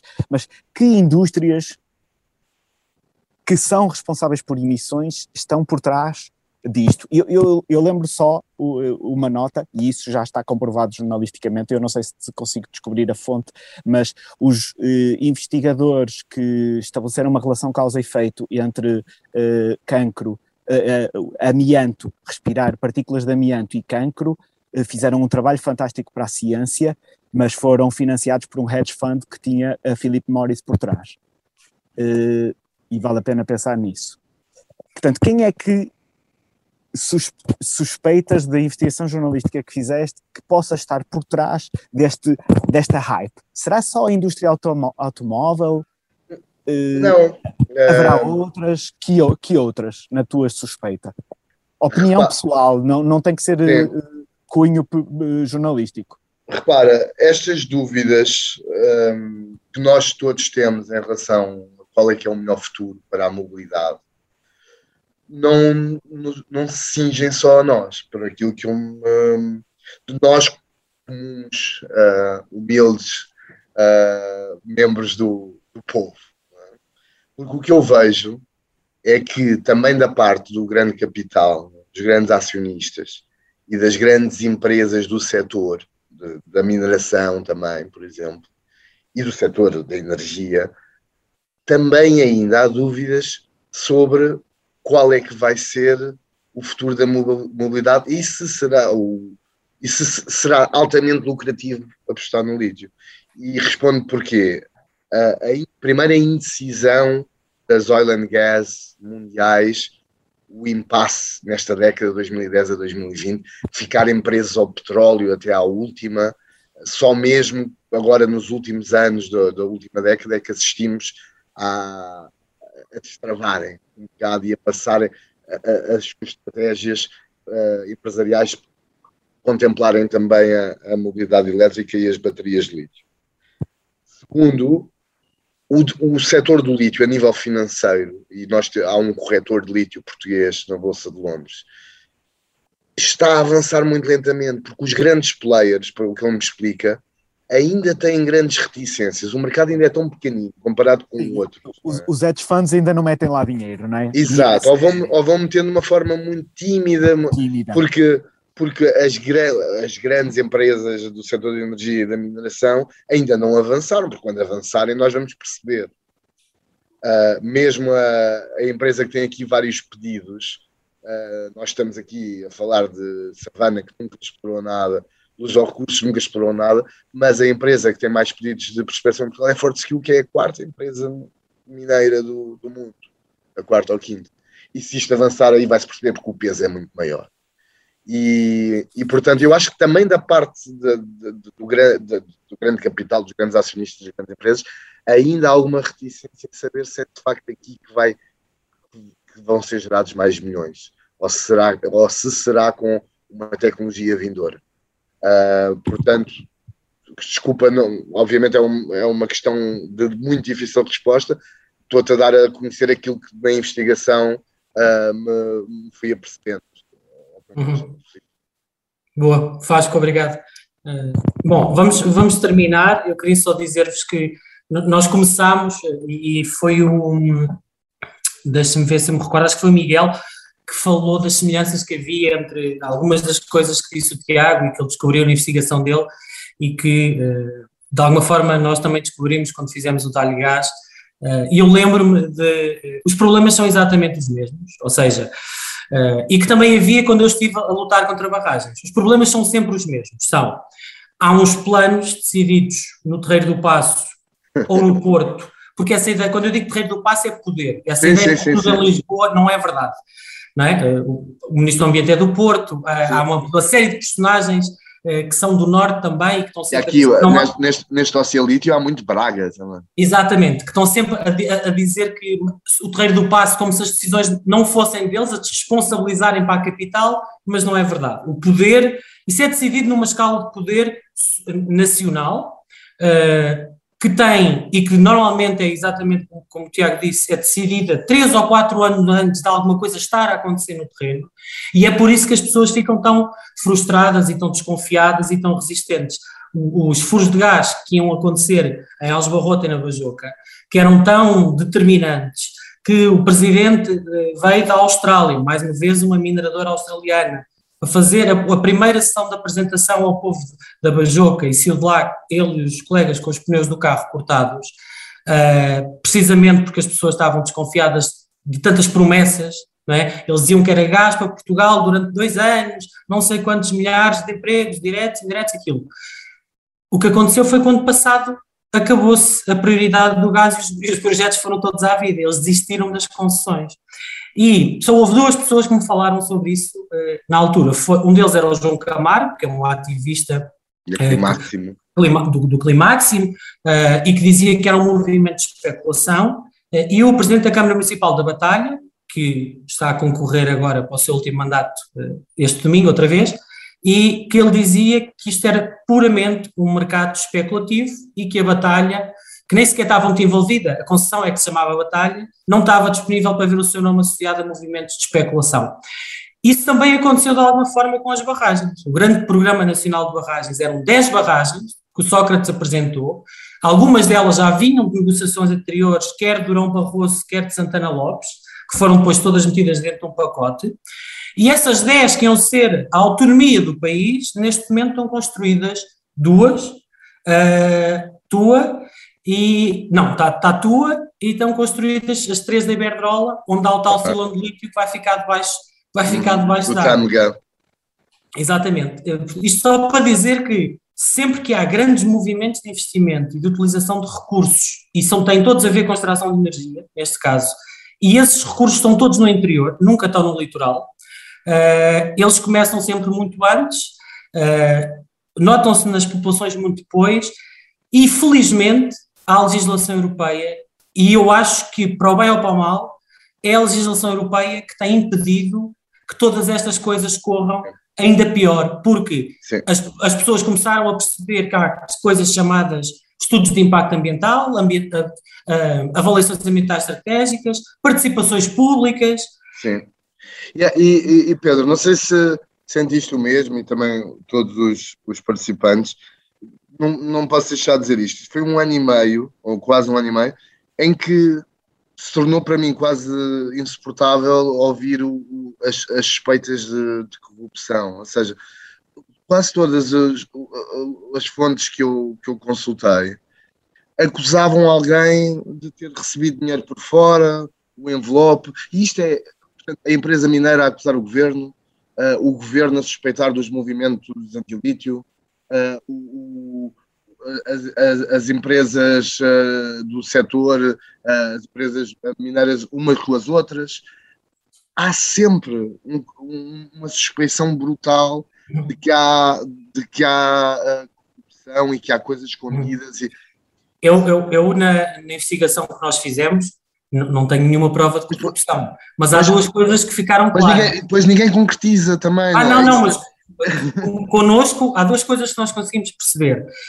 E eu suspeitava, lá está, por ter a experiência de ter visto o que acontecia nas barragens e de como é que eles iam ter com as pessoas para lhes comprar os terrenos, sem dizer para que é que aquilo era e mentindo, uma parte fundamental era perceber quem é que, tinham, quem é que tinha vendido os terrenos para o sítio que estava identificado. E as duas declarações, eu consegui chegar à fala com os dois donos que venderam, dos dois lados, uh, e os dois disseram uh, que, e a, a, empresa mais ou menos desmentiu, uh, que foram enganados. Eles chegaram lá, uns advogados, e disseram que queriam fazer, num dos casos, diziam que era um projeto de energias renováveis, no outro diziam que era para fazer um armazém de gás. Uh, esse segundo, que era na Bajoca, uh, do armazém de gás, fui eu, quando fui fazer reportagem ao mini mercado que ele era dono, que lhe disse que aquilo era para um projeto de exploração de gás, porque ele não sabia. Não sabia. Ele não sabia, ele achava que era para uma coisa para guardar botijas de gás, estás a ver? Uma coisa desse género.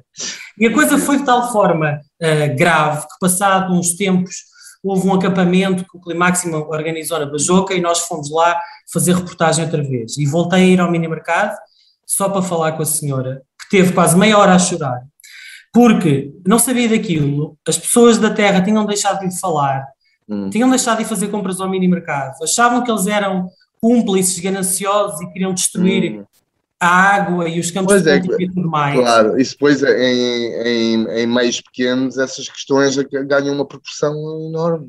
E aquilo destruiu completamente a vida de pessoas que achavam que era só um negócio, tinham um terreno ali ao lado, iam vendê-lo para uma qualquer coisa. Sim, sim, sim. Percebes? E isso sim. para mim é o mais grave, é que isto mina muito. A burla, né? É, isto, aliás, eu acho que isso também se sente, já, já ouvi isto, isso também se sente Uh, em Covas do Barroso, em Boticas ao Montalegre. E depois repara, repara, repara, nesta, é? repara nos, nos, agentes uh, que, que, estão pronto, nas peças do jogo, não é? E repara na quantidade de processos que já ainda não há minas em Portugal, e repara na quantidade de processos que já há em tribunal. A, a, luz aos recursos tem três ou quatro. A, a, empresa que agora está à frente da, da, do, do hub, do cluster de lítio, foi o ano passado alvo de buscas e o, e o, e o líder foi, eh, tem, tem um processo de corrupção em cima por causa de conluir com a, com a empresa de águas. Um, são, são de Braga também. Uh, o, o, da Associação, o da Associação Comercial de Braga também tem aquele problema dos fundos europeus. Eh, Exato, uh, é? com o Ricardo Pinheiro da Luz ao Curso também já estava aí na Associação Empresarial do Minho. Epá, é uma quantia. O, o, próprio Ministro do Ambiente e o Secretário de Estado tem um processo de crime a ser investigado no, pelo, pelo diabo, pelo diabo. Portanto, repara bem a quantidade de suspensão que está montada antes sequer de haver qualquer claro. coisa. Claro. Pois olhem, meus amigos e minhas amigas, gostei muito, muito, muito desta conversa, aprendi muito. Queria agradecer um, a Covas de Barroso por ter estado presente. É, não estava nada à espera e é uma, é uma surpresa. Nelson, Nelson e Francisco, é aproveitem que eu agora estou aqui na, na Alemanha, não há desse fumeiro aqui. é uma. Uh, foi com muita alegria, é importante que, que as coisas que nós fazemos no Fumaça e com a nossa comunidade possam ter uh, o contributo do, do Tiago, que esteve no terreno, as pessoas estão a fazer esta luta. Uh, obrigado a todas e todos. Uh, foi um grande prazer, muito obrigado, Tiago. E boa reportagem. Muito obrigado a todos. E um grande abraço para ti, Nelson. Tchau, hein? E também, Tiago. Um abraço. Obrigado. Fiquem bem. Muito obrigado. Tchau.